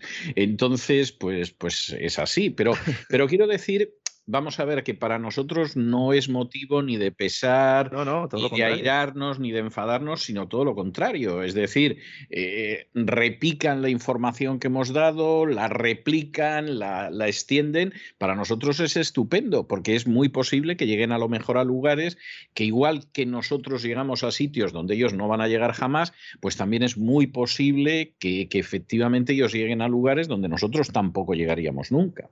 Efectivamente, sobre todo cuando se trata de cosas tan relevantes, ¿no? Porque no estamos hablando del sexo de los ángeles, ¿verdad? Exacto. Pues sí, ese control público-privado, ¿no? Del que habla eh, el Foro Económico Mundial, del que habla, de que habla Klaus Schwab y decía lo del sábado, porque es que eh, con el permiso de Rusia todavía no lo sé. Vamos a mantener hasta el último día, hasta el viernes, que hagamos ese despegamos cortito, vamos a mantener un poco, eh, pues la duda, porque bueno, es que la semana de Davos está siendo espectacular. O sea, lo, espectacular, espectacular, espectacular. Todos los días me meto ahí, me veo mis vídeos y tal. Es espectacular. Eh, lo que quieren hacer con nosotros no van a poder, desde luego, y sobre todo la gentuza y la cara dura que se reúnen ahí son nuestros principales gobernantes. No, no, tienen una desvergüenza. O sea, es que, es que ya van a calzón quitado y encima manoseándose las vergüenzas. O sea, es algo ya. Porque además, como. yo creo que van sin pantalones directamente, porque como se les ven en cámara solo, pues a lo mejor van sin pantalones, ¿verdad? Y están ahí eh, con el mando en la mano.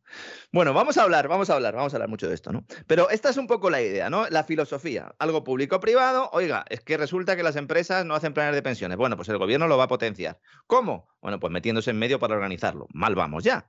¿Por qué quiere el gobierno utilizar esto? Yo ya decía que me olía mal, porque esto tiene pinta de ser una tapadera para tener un capital disponible con el que comprar deuda pública y privada española cuando el Banco Central retire sus planes de estímulos, que tira para atrás. Tira para atrás. Cuando el Banco Central Europeo deje de comprar esa deuda en el mercado secundario, entonces ¿quién nos va a comprar esa deuda? Pues hasta ahora el gobierno lo que hacía era coger el dinero de las pensiones y comprar esa deuda. De hecho, en la anterior crisis, ¿eh? el, Fondo de la Seguridad Social tenía que invertir en activos AAA. Y entonces, claro, cuando nos empezaron a rebajar el rating de la deuda española, la nota que se le pone a la deuda española, y ya no era AAA, sino que era AA, y luego eh, ya no era AA, pues, ¿qué pasaba? Pues que el Fondo de Seguridad Social se veía obligado a vender esa deuda española y eso implicaba un incremento de los intereses. Esto es hacerse trampas al solitario, porque es coger nuestro dinero para comprar nuestra deuda, es hacerse trampas al solitario, con la diferencia de que al trabajador se le engaña en este caso. Y se le dice, tú no te preocupes porque vas a tener una gestión privada de todo esto, ¿no? Porque con la excusa de proteger a los ciudadanos para complementar su pensión futura, que está muy bien esto, a través de mecanismos de mercado, se podría articular un mecanismo de latrocinio para mantener el endeudamiento nacional de administraciones públicas y de empresarios, que son los que ahora se benefician fundamentalmente de los planes del BCE. Yo sigo pensando que es el objetivo final de todo esto. Pero es que resulta que antes de que el gobierno apruebe el texto definitivo de la ley, ya podamos entrar a, eh, analizar esto en profundidad, esta ley que ampara la creación de este Fondo Público de Pensiones, nos hemos enterado que en esa comisión que va a decidir en qué se invierte el dinero, ya no es que vayan a estar los políticos, es que van a poner a ONGs y bueno, es que, es que esto es algo que viene caminando desde hace mucho tiempo. Es decir, el hecho de que finalmente las ONGs estén en todo tipo de decisiones. Vamos a ver, hay una batalla en Naciones Unidas desde hace años para que aparte del voto de las distintas naciones, que tiene lógica, porque para eso son las Naciones Unidas, pues haya multitud de resoluciones que afecten a las naciones donde no sean las naciones libres, independientes y soberanas las que voten, sino que aparezcan las ONGs, etcétera, etcétera. Entonces, claro, esto de ir creando soviets que además controlamos. Exactamente es eso. Exactamente, son los soviets. Es decir, esto de ir eso es el capitalismo inclusivo es eso. Es eso, es eso. Y nosotros acabamos al final vaciando, desventrando, despanzurrando todo lo que pueda existir de democracia, etcétera, etcétera, porque eso lo vamos sustituyendo con los soviets. Y esos soviets, además, pues no son de obreros, campesinos y soldados, como en, en Petrogrado en 1917, sino que son de gays, de feministas, de indígenas, de lo que sea. Ya cuando aparezcan los extraterrestres, supongo que entrarán también. y los sindicatos también, porque cuando habla Yolanda Díaz de, esto del capitalismo inclusivo, siempre está con aquello diciendo que los trabajadores tienen que participar en la toma de decisiones de las empresas, recuperando esa vieja idea, que es, es una vieja idea fascista. Oiga, es que vamos a ver, vamos a ver si, si, es, el fascismo. Es, el, fascismo. El fascismo es eso pero un fascismo remozado, ¿no? O sea, de, peluquería, de peluquería. sí, sí, sí. De hecho, cuando tú ves la foto de Our Guardians, en cuyo centro está el Papa Francisco, al lado la señora de Rothschild, Lady Rothschild y al otro lado un cardenal que se ocupa de este tipo de enjuagues. Claro, en la foto, ¿quién está? La Big Pharma, la Big Invest, la Big Bank, los sindicatos. Es decir, están los Rockefeller. presuntos implicados, los delincuentes habituales, en fin, como uno quiera llamarlos, ¿no? Sí, el mal, básicamente. El mal. El, mal. por supuesto, en el centro, el Papa, claro, no podía ser de otra manera. Efectivamente. Entonces, cuando yo he leído lo de las ONGs, he dicho, y esto todavía engancha más. Hay que analizar toda la política nacional y todas las medidas en virtud de esas claves de agenda globalista bueno, agenda globalista y, todos sus, sus, tentáculos. En el Foro Económico Mundial, vuelvo a mencionarlo, porque es que en, el proyecto de gran reseteo, cuando uno entra en la web del Foro Económico Mundial y pone The Great Reset, el, gran reseteo, el gran reinicio, aparece, para el que todavía no lo haya visto, sobre todo los que no sean suscriptores de cesarvidal.tv, porque esos sí lo saben, aparece una especie de ojo con un montón de, líneas alrededor, una especie de sol también, es, todo muy, muy diabólico, ¿no? Y ahí aparecen prácticamente todos los sectores ¿eh? de la sociedad donde se quiere intervenir, donde se quiere planificar. Y las ONGs tienen un papel destacado. Aquí, en el Fondo Público de Pensiones, se van a sentar unos tipos para hacer política con nuestro dinero y sobre todo para desviar fondos a proyectos en los cuales de manera directa o indirecta sacan tajada y además van a responder a esos criterios de la ONU y a esos criterios de desarrollo sostenible y a toda esa bazofia que básicamente lo que está haciendo es ahogar nuestras economías, hacernos perder libertades y ahora ya con el COVID encima con mascarilla. Hicimos la semana, la temporada pasada un especial sobre las ONGs en cesarvidal.tv. Fue uno de los primeros programas. Explicamos un poco el funcionamiento de estas organizaciones, al menos de las más grandes, y pusimos bajo la mesa eh, o sobre la mesa varios casos en los que la corrupción es la tónica general. No digo que todas sean así, pero las cercanas al poder han demostrado que sí. Y evidentemente, ¿eh? los que se sienten en esta comisión de control de fondos de pensiones serán personas de organizaciones cercanas al poder. Esto abre la puerta, evidentemente, a financiar más chiringuitos y a destinar ingentes recursos a promocionar esos puntos que mencionaba usted, ¿eh? de la agenda globalista que no globalizadora, como la ideología de género, la supuesta lucha contra el cambio climático, la inmigración descontrolada y todos los elementos que usted ha puesto por escrito en su libro Un mundo que cambia, que usted lo escribió prácticamente justo antes del COVID, porque tiene un apéndice, ¿verdad? Eh, eh, ya con el... Justo antes del COVID. Es un libro que ha cumplido más o menos un año y medio desde que se publicó, pero que yo escribí hace dos años y fue antes del COVID. De hecho, cuando el libro estaba en imprenta y estaba empezando la historia del COVID, pues en ese momento yo dije, hombre, pues voy a escribir un apéndice sobre el COVID. Sí, al final tiene un apéndice y es previo al gran, al gran reseteo, al proyecto de gran reseteo, que es la nueva marca esa de la, de la agenda globalista. Así que si, si, leen ese libro, el que todavía no lo haya leído, entenderá muchas de las cosas que están pasando ahora. ¿no? Estamos hablando de mucho dinero. Los trabajadores que ven bien esta nueva idea de escriba piensan que el capital lo van a poner las empresas sin que se vean afectados sus salarios. Pero esto no es cierto. Y esto se deriva también de una falta de conocimiento sobre cómo funciona el coste laboral. La mayoría de la gente no suele comprender que el empresario abona un sueldo bruto, y luego se descuentan impuestos, cotizaciones sociales y resto de costes burocráticos. Pero el empresario figura como, pone como coste laboral ese sueldo bruto. Si el gobierno les obliga a hacer aportaciones para el fondo de pensiones del trabajador, lo va a descontar de ese coste laboral total, evidentemente. Evidentemente. ¿Mm?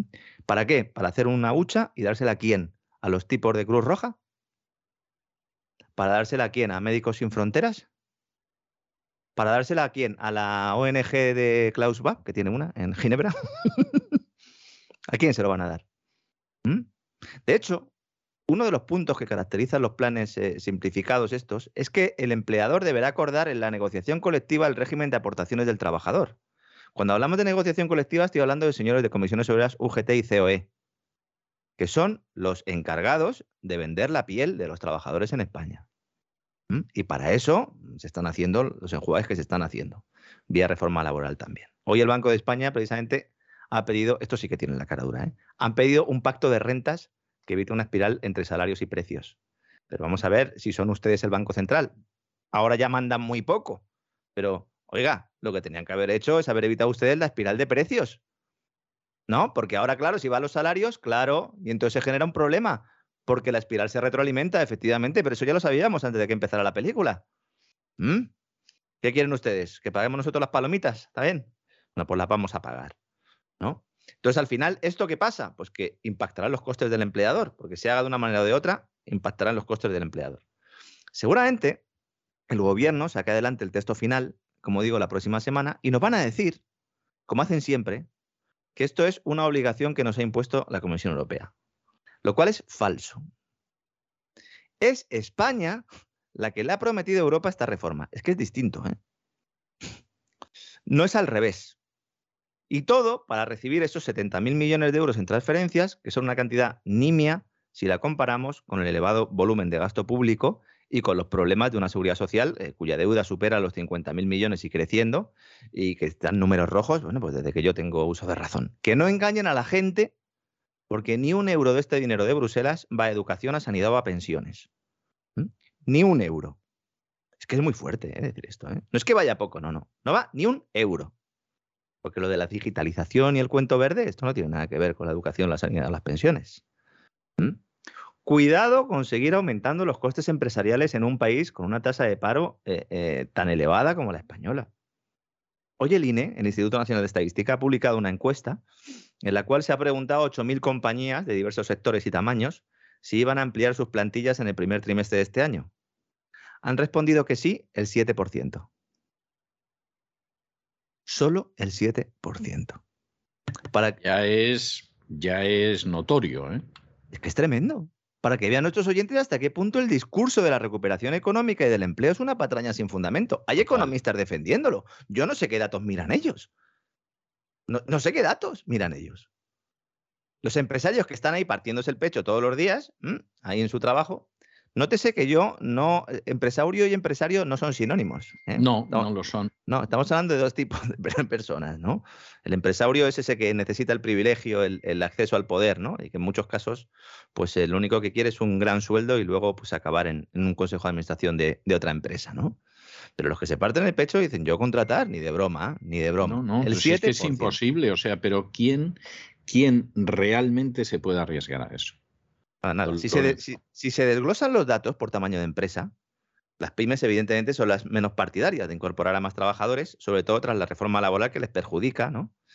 Aunque la caída respecto al trimestre anterior es más acentuada en las grandes compañías, ¿no? donde más intención había de contratar personal. Hay un 15% de empresarios que directamente van a despedir, van a reducir el número de trabajadores y luego el más amplio porcentaje espera que se mantenga estable. ¿no? Esto implica estancamiento en creación de empleo que no va a poder ser maquillado ni siquiera con empleo público, que es lo que lleva meses haciendo el gobierno. Ahora lo van a intentar. ¿eh? Ahora viene, vi- vienen unos tiempos en España. Delicados. ¿Tiene ya preparada María Jesús Montero ya la reforma fiscal esta? Que esto es otra. Bueno, otra esto va a ser, esta va a ser otra de esas cosas maravillosas. ¿eh? Por cierto, la semana que viene, ahora que estamos hablando de esta buena gente que solo piensa en robar a Mm. los ciudadanos, la semana que viene le dedicaré un editorial, seguramente el lunes, al señor Aristrain, que era el deudor número uno de la lista de deudores de Hacienda Y la justicia le ha dado la razón diciendo que ni tiene que ir a la cárcel, ni es deudor de Hacienda, ni le debe Hacienda un solo euro. Pero a este hombre le llevan haciendo la vida imposible más o menos el mismo tiempo que a mí, porque es en la época en que se desató la cacería con Montoro. Ahora, lo tremendo de la sentencia, y esto ya lo adelanto, es que la sentencia dice que los hechos que alega Hacienda, que bueno, que no tienen la menor base, que se los han inventado, que han hecho ahí un amasijo de mentiras asquerosas para poder empapelar a este tipo y como no había manera de cogerle el dinero, pues lo que habían hecho era que habían entrado en la vía penal a ver si amenazándole con que iba a ir 40 años a prisión, podían quitarle absolutamente todo lo que tenía. Entonces, Bueno. claro, cuando esta es la acción habitual, sistemática y sistémica de la agencia tributaria, y además, aparte de esto, pues de pronto, por el artículo 33, deciden que te suben los impuestos, etcétera, etcétera, bueno, es que los españoles no son conscientes de hasta qué punto están expuestos a que les quiten todo, y cuando digo todo, me estoy refiriendo a absolutamente todo. O sea, qué, mayor, qué mayor inseguridad jurídica que esa. No, no, pero es así. Y además hasta tal punto que efectivamente los españoles van en cabeza de fila para aquello de no tendrás nada y serás feliz. Sí, sí, evidentemente. Bueno, feliz ya veremos, eh, Bueno, pero sí, aquí por lo menos dudoso, la, pero la que no van a cañita y tener tal. nada, Mm. llevan empeñados en ello y bueno, con la nueva ley de seguridad nacional, Bueno, el día menos pensado se enteran de que efectivamente no tienen nada. efectivamente. Pues ahora, lo que ha hecho María Jesús Montero, dijimos, prepárense porque en el primer trimestre de 2022 saldrá, se publicará un informe que habrá elaborado un comité de expertos nombrado a dedo por María Jesús Mm. Montero para justificar la subida de impuestos. Bien, pues se llama, se va a llamar esto el libro blanco de la reforma tributaria. ¡Ay, qué bonito! ¿Eh? El libro blanco de la Sí. reforma tributaria. Pero qué bonito, de verdad. O Sí, sea, sí, qué, qué bien suena, qué bonito. Qué Que cosa eh, tan Que extraordinaria. además es la excusa, o sea, ahí van a venir una subida fiscal de caballo y entonces cuando le pregunten a María Jesús Montero dirá, no, es- no lo he decidido yo, lo han decidido los expertos. Lo ¿Mm? experto. Lo Chiqui, experto, es que no, ¿eh? no te enteras, no te Entonces enteras. ahí chiqui. pues se atacará a las criptomonedas, como decía ella, ¿no? Eh, confundiendo también, ¿no? Términos. Dudo mucho que entienda muy bien lo que son las criptomonedas, eh, pero bueno, ahí lo vamos a dejar. Pero este comité sobre la reforma fiscal ya tiene el informe. me gustaría saber, a ver si me entero, ¿no? De hasta qué punto se lo habían dado hecho ya. O si le habían dicho, mira, estos son los impuestos que hay que subir, bú- búscate la vida o, o búsquense la vida, ¿no? Se va a abrir de plazo hasta el 28 de febrero para que el ministerio lo revise, a ver si hay alguna errata y a ver si hay que meter alguna cosilla más. ¿eh? Y en breve va a haber una presentación oficial de este libro blanco, donde va- se va a incluir, entre otras cosas, la subida de los impuestos de patrimonio y de sucesiones. Es posible que incluso lo metan en, en un solo tributo, están ahí a ver qué pasa lo que va a provocar un enfrentamiento, evidentemente, con la Comunidad de Madrid, porque precisamente hace pocas horas el Consejo de Gobierno aprobó una ley de autonomía financiera para asegurar precisamente esas competencias fiscales de Madrid, ¿no? Entonces, ¿eh? los expertos, es que esto, me hacen mucha gracia lo de los expertos, ¿no? Estos son los mismos que cuando decían, no, los expertos recomiendan que llevemos mascarilla, que guardemos una distancia social. ¿Qué expertos? Ah, es que son secretos. Ahora se está diciendo mucho por ahí que eran, que eran eh, el señor Simón y sus muchachos. No, no, no, que no les engañen. ¿eh? Los expertos eran los señores de IS Global. Lo que pasa es que no quieren que se diga que eran ellos los expertos de IS Global. ¿Por qué? Porque IS Global, IS Global es una sociedad eh, donde están, bueno, Solana, Pajín y compañía. Solana es el presidente de honor y controlada por Gates y por Soros. Eso ya queda feo. Entonces, si los expertos que es, estaban... Es estupendo, ¿eh? Bueno, supongo que Maricano y otros como él estarán encantados. Claro, ellos encantados, diciendo además que estos son, estos son conspiraciones y tal. Le dedicaremos también un gran reseteo a esto. ¿no? Los expertos, en esta ocasión de la reforma fiscal, sí que conocemos su nombre y apellidos porque nos los han dado, pero los ha puesto todos el Ministerio de Trabajo y sus amigos. ¿no? Entonces, esto ya está todo preparado, a falta de pulir la redacción final. ¿eh? Y lo que está claro es que va a haber eh, un hachazo fiscal tremendo, sin precedentes. ¿no? Claro, yo creo que estaban haciendo ahora mismo la rapiña esa de la que me hablaba usted, don César, que me decía, según vaya avanzando esto poco a poco, el nivel de rapiña irá creciendo, porque claro, en el momento en el que lleguen los ajustes, pues ya la rapiña no se podrá realizar, ¿no? Y en ello van a estar y nos van a volver a vender que se suben los impuestos a los ricos, ¿verdad? Sí, claro, es que siempre es a los ricos. Claro, porque fíjense, las herencias y tal, patrimonio, a los ricos, a los ricos, ¿no? A ver qué pasa con el patrimonio de ellos, ¿no? Y esto liga mucho con lo que ha sucedido en el Eurogrupo.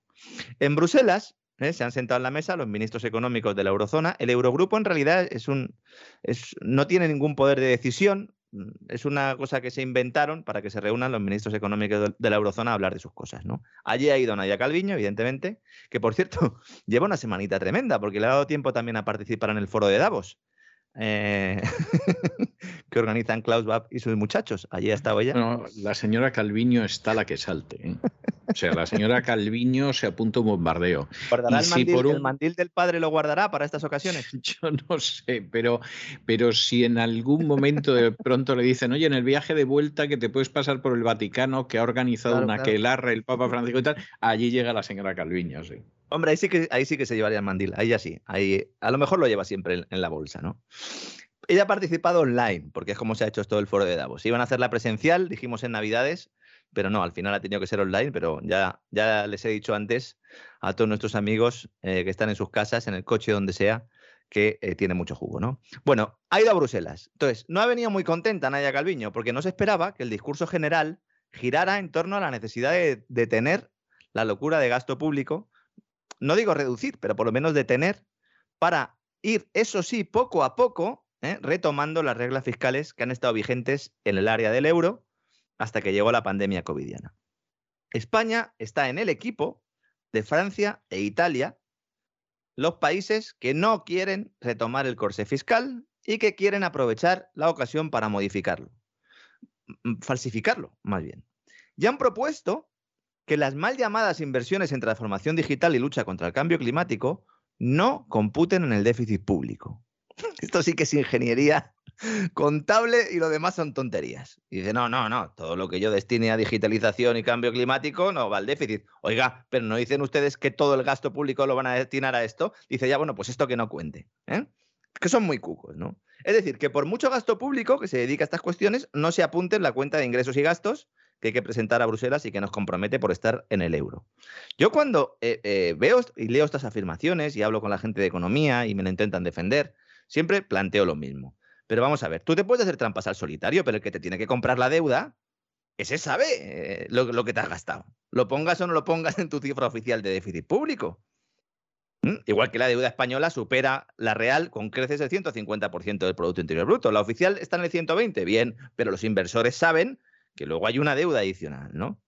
Pero bueno, ellos a lo suyo. Según el Pacto de Estabilidad y Crecimiento, pacto aquel que se suponía que todos debíamos cumplir, el que está ahora en el congelador, cuando se habla de reglas fiscales nos referimos a esto, hay que mantener el déficit por debajo del 3% del Producto Interior Bruto y la deuda pública no debe superar el 60% del Producto Interior Bruto. Evidentemente, este segundo punto ya no lo cumple casi nadie, prácticamente nadie. Y, lo, que van a hacer es cambiarlo. En principio, Alemania eh, está reticente, pero yo creo que al final van a pasar por el error. Ya veremos qué sucede.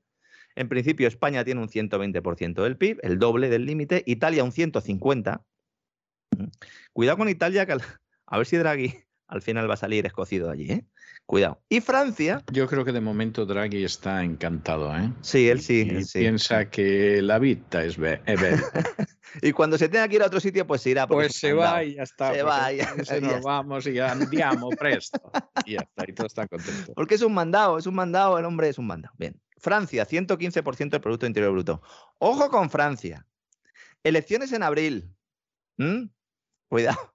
Y Macron que está desatado. No sé si va a empezar ya los fusilamientos de los domingos, de los no vacunados, pero, pero poco le falta a este hombre, ¿no?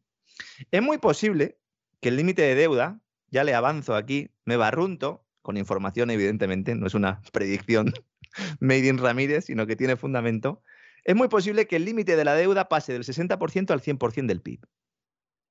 Es muy posible.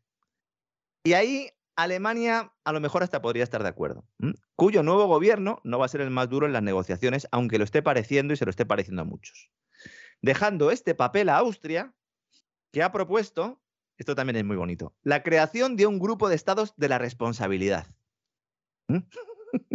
incluidos los llamados frugales, ¿eh?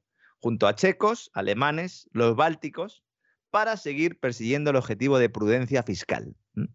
Estoy citando textualmente, tanto lo de estado de responsabilidad como prudencia fiscal lo dicen ellos. La nueva ministra de Finanzas holandesa, que sabe quién manda realmente detrás, de, detrás del escenario, ¿eh? ha dicho, oiga, nosotros frugales tampoco somos muchos, ¿eh? que nosotros en su momento también defendimos la creación del Fondo de Recuperación, así que no nos metan en lío. La nueva ministra de Finanzas holandesa, cómo han cambiado los tiempos en Holanda. ¿no? Fíjese que Calviño ha dicho, dice, la Comisión no ha llamado a una retirada de las medidas, sino a que progresivamente se vayan enfocando cada vez más en aquellos sectores y aquellas empresas que verdaderamente lo necesiten. Esta es la clave de todo. Dice, no, no, no vamos a quitar las medidas, le vamos a seguir dando dinero a quien nosotros consideremos oportuno. ¿Y esos quiénes son? Pues son los empresarios energéticos, los financieros y las constructoras. Y las, empresas de telecomunicaciones, que son las que se van a llevar eh, el dinero de los fondos europeos. Eso sí, todo muy verde, todo muy inclusivo y muy resiliente. Y para lubricar todo esto, necesitas, ¿qué necesitas? Pues que el Banco Central Europeo siga comprando deuda. Y de momento lo va a hacer, tal como nos han mostrado pues, las actas de la, última reunión de diciembre, en la cual eh, pues, se ve que Lagarde sigue tapándose los ojos. Hay una afirmación del Banco Central Europeo que la verdad, yo si acierta el Banco Central Europeo, yo me voy a tener que plantear colgar las botas, porque es que eh, el Banco Central Europeo dice que existe mucha, aunque, aunque existe mucha incertidumbre acerca de la inflación, dicen que va a terminar el año 2022 por debajo del 2%. Yo, esto no se lo escucha a nadie. Bueno, yo, yo, en fin, los sueños, sueños son, que decía Calderón. ¿eh? Es que en ese caso, no sé, en ese caso me compro la túnica de la teoría monetaria moderna y no sé, eh, voy a tener que empezar también a predicar en el desierto con esto.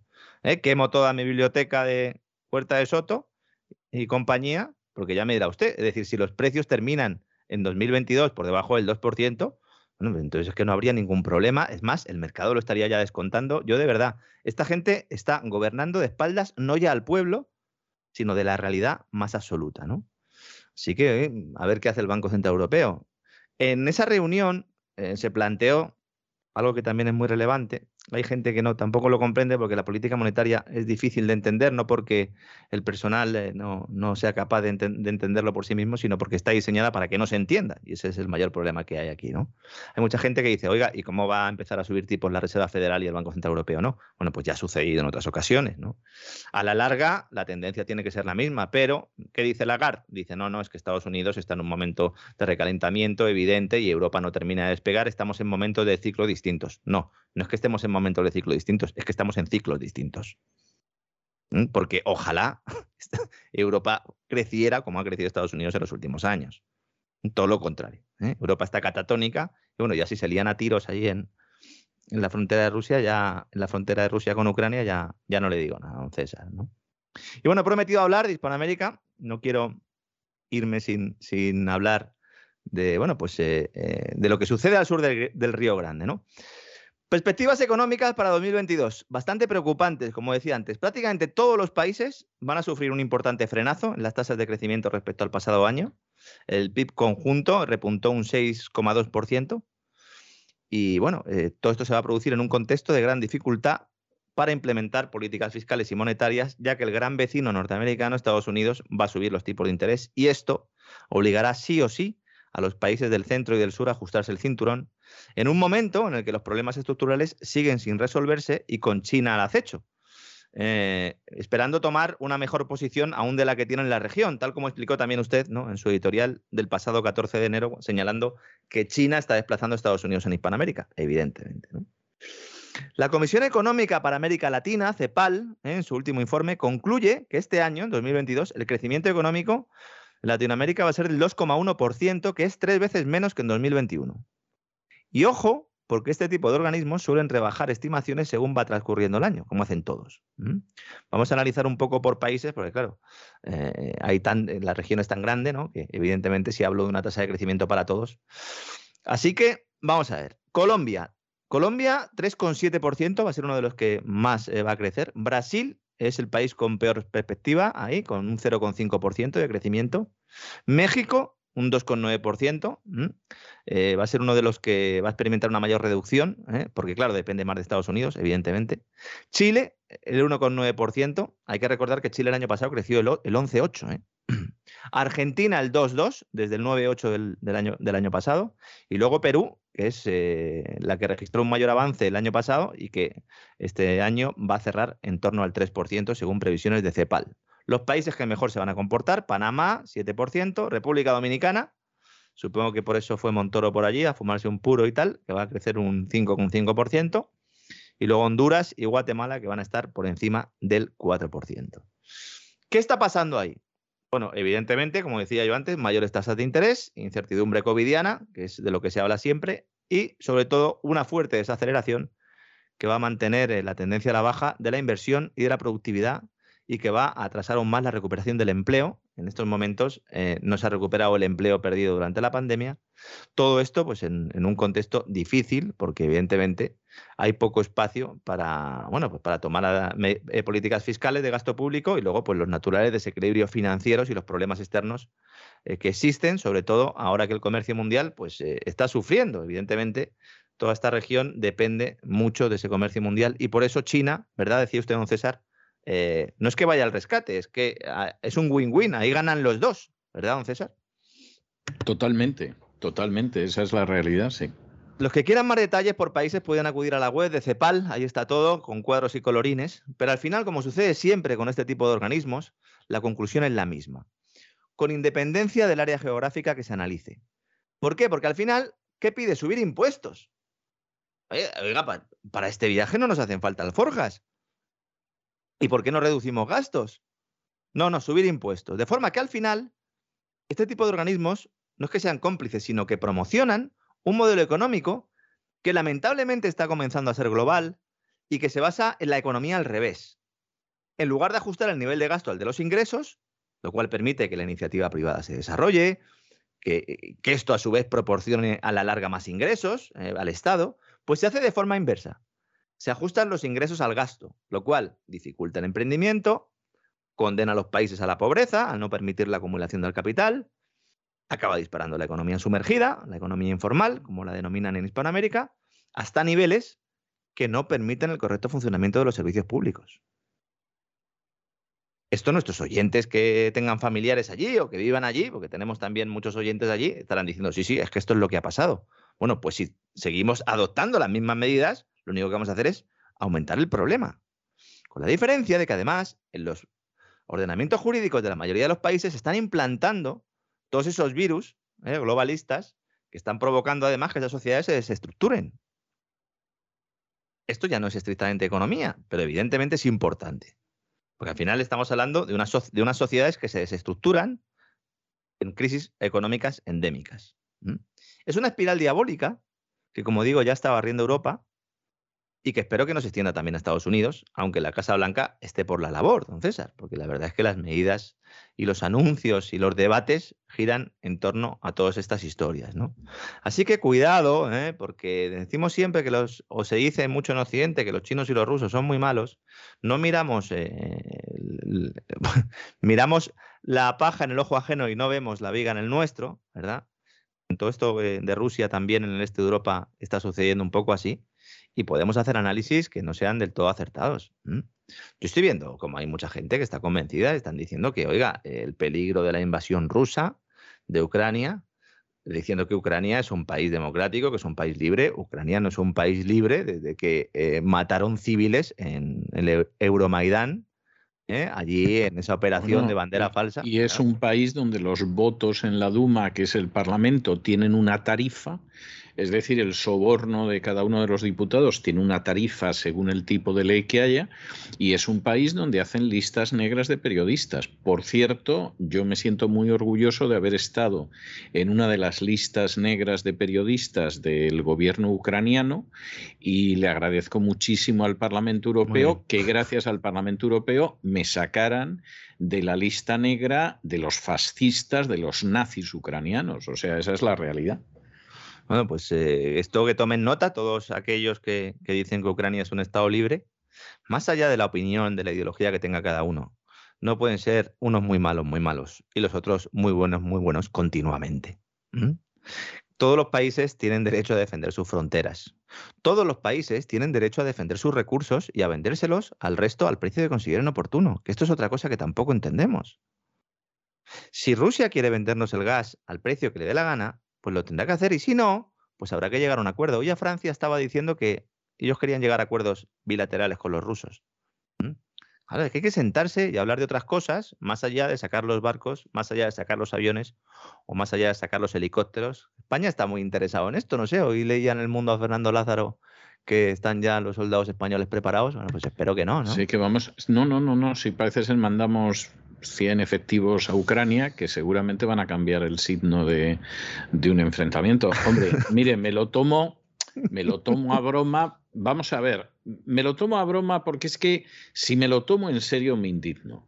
Es decir, no podemos utilizar a los soldados para contener una invasión que tenemos en el flanco sur y que viene de África todo lo contrario, en todo caso, si utilizamos a los soldados es para dar leche, magdalenas y mantas a los invasores, a los que por supuesto no se les pide pasaporte COVID, pero luego resulta que sí podemos utilizar a nuestros soldados para que vayan a Ucrania. Hombre, por amor de Dios. O sea, ustedes nos toman por imbéciles y desde luego no les faltan razones.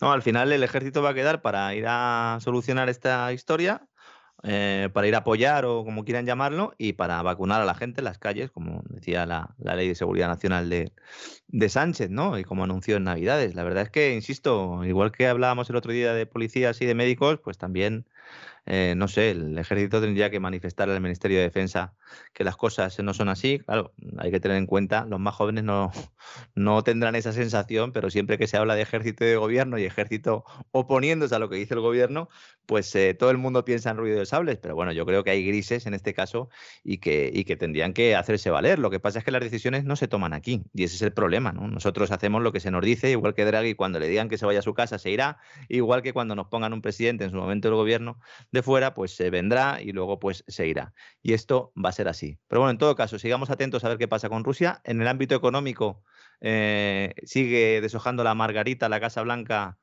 la OTAN para ver qué eh, sanciones económicas se le imponen a Rusia. Aquí explicamos que una de las posibilidades que se estaban barajando era sacar a, Rusia del sistema SWIFT, el sistema que permite las transferencias eh, eh, bancarias internacionales. Dijimos que eso no se podía hacer porque el primer perjudicado pues, serían los propios socios de Rusia, entre otros eh, Alemania, que le compra energía ya se está hablando de sacarle parcialmente del sistema SWIFT, es decir, de crear un sistema, un modelo. ¿Y, cómo va a ser sacarle parcialmente? O sea, los lunes, miércoles y viernes no podemos pagar a los rusos y solo les podemos pagar los martes, jueves y sábados, ¿o, qué es lo que pretende? Bueno, Rusia está respondiendo como puede responder, que es eh, eh, aumentando sus reservas en yuanes y amenazando con eh, cambiar el, el statu quo y que a partir de ahora en el mercado energético se deje utilizar el, dólar como eh, única divisa de referencia. Ahí va a estar una batalla importante.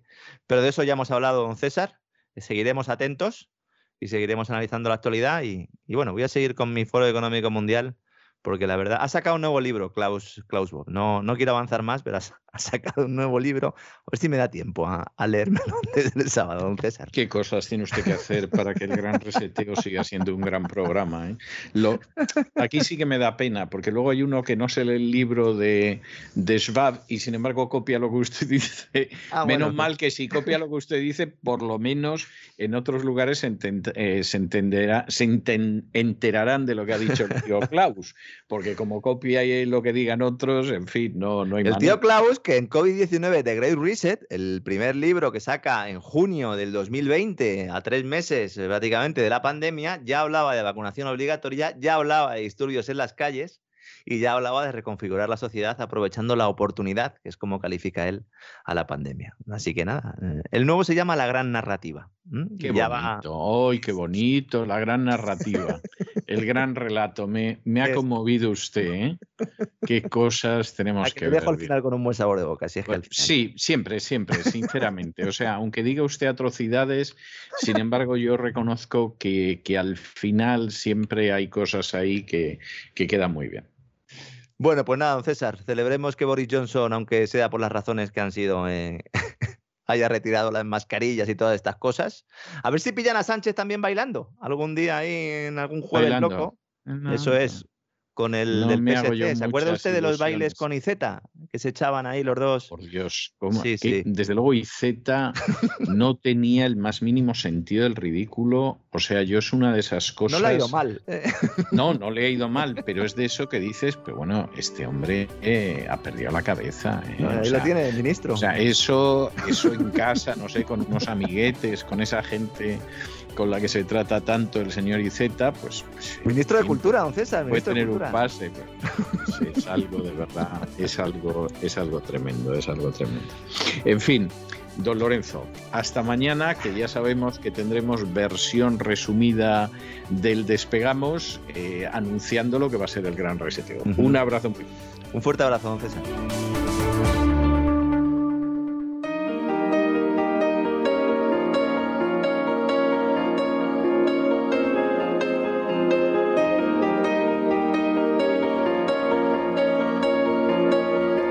Entrevista.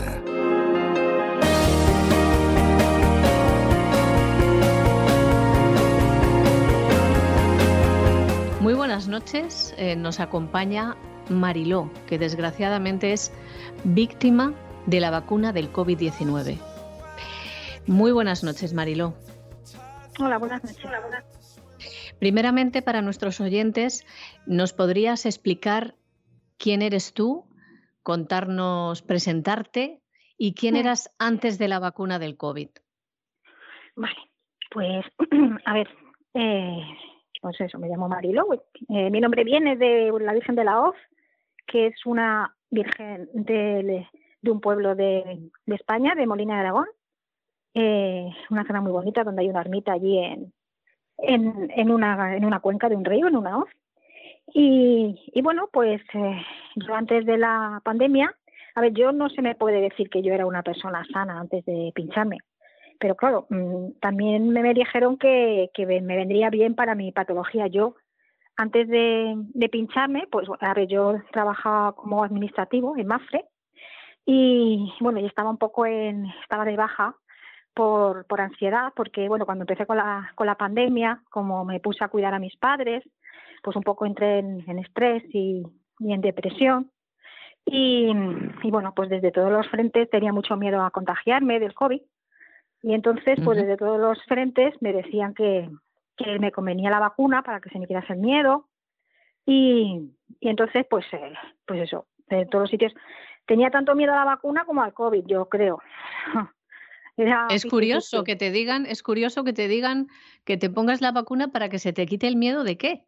De la El vacuna. miedo- no, el, el miedo de coger el COVID. Ajá.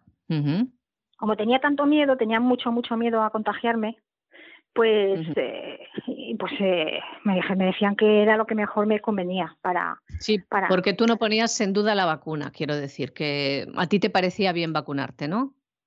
Eh, no, yo tenía mis dudas porque eran unas vacunas nuevas.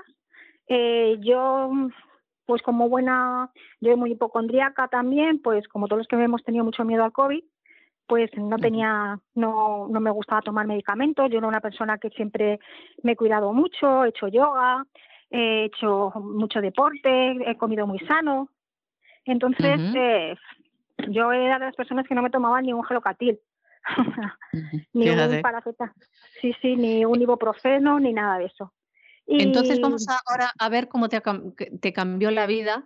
después de la vacuna, porque bueno, tú realmente no tenías una patología grave del sistema mm. inmunitario o demás, sino un tema de estrés, depresión. Bueno, eso sí puede bajarte un poco las defensas, mm. pero, eh, pero que no tenías un antecedente que te contraindicase la vacuna.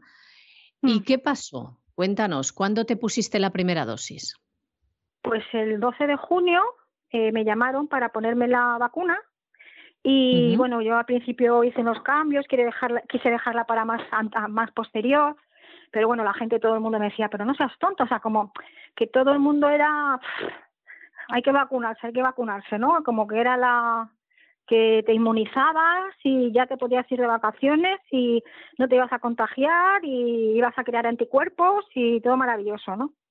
De hecho, yo eh, me estaba tomando un antidepresivo y, y me vamos, mi médico de cabecera me aconsejó que sí, que, que vamos, que, que, nada, que me vacunara, que no pasaba nada. Que además me dijo, me acuerdo que la frase que me dijo dice que era más fácil que yo cogiera el COVID a que me pasase algo por la vacuna.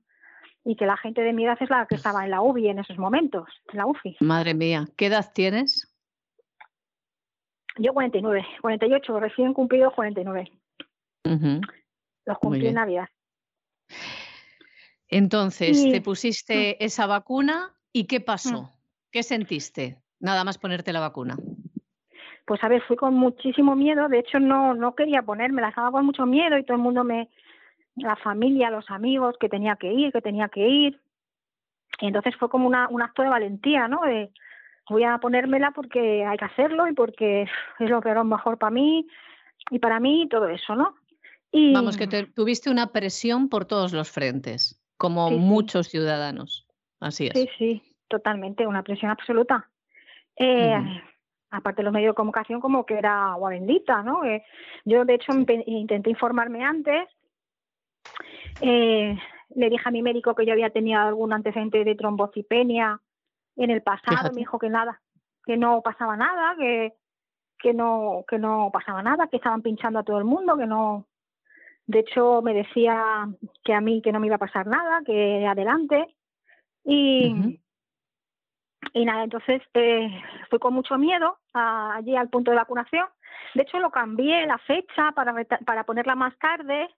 Y, y todo el mundo me dijo que estaba haciendo el tonto, que, que cómo rechazar, que, que eso no se podía hacer, que porque todo el mundo era como una ansia viva de, de, de, vacunarse, ¿no? Que era como, entonces, bueno, fui con un poco de miedo allí y había unas amigas de, que conozco de toda la vida y me dijeron que venga, que para que me vacunara, que va, que va, cual. Y nada, y me metieron para adentro, ¿no? Y yo temblando como un flan. Y me pinché ahí, tenía mucho miedo, porque, a ver, yo antes de vacunarme también estuve investigando un poco y mirando y por internet no encontré nada malo en contra. O sea, a ver, como yo creo que lo estaban capando todo, pues Sí, no es, efectivamente, lo estaban censurando todo y silenciando a los médicos y a los investigadores. Te pusiste, para ir un poquito más, más contando la historia, te pusiste la vacuna y ¿qué pasó?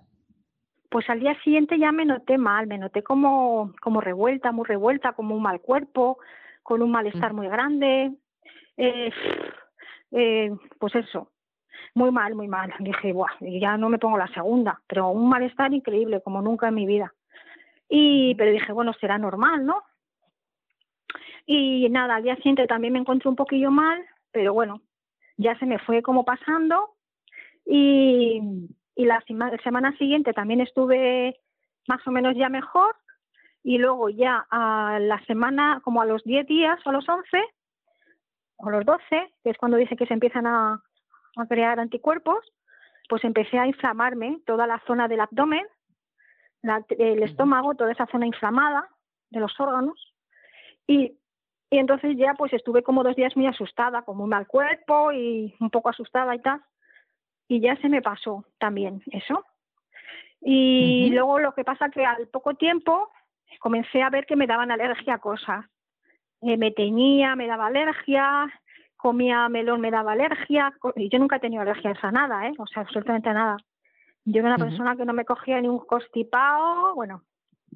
Y he tenido perros, eh, gatos, de todo, no, nada, alergia a nada. Y mucho contacto con animales y con campo y nada. Y, y entonces empecé a notar que tenía alergia. Entonces ya, perdona, ya entonces escribí a mi médico, le dije que qué estaba pasando, qué tal, y no me contestaba. Eh, al poco tiempo ya fue lo que más me asustó, que empecé otra vez con las a tener malestar de estómago y como que el estómago no me cabía la comida bien y como que me echaba un poco de comida. Y ahí empecé a encontrar como pequeños trocitos de sangre. Madre mía. Entonces ahí ya me asusté mucho y fui al hospital.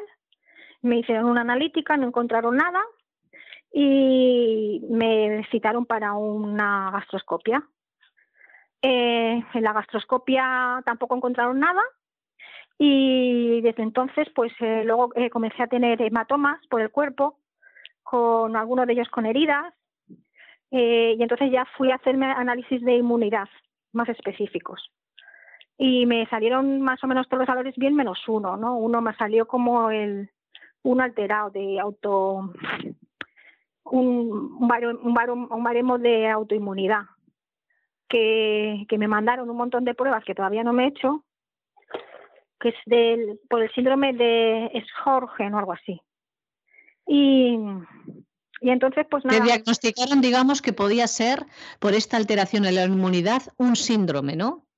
Mm, un síndrome autoinmune. Que de te había eh, venido como un síndrome, una enfermedad rara, supongo. Sí, mm, sí, sí.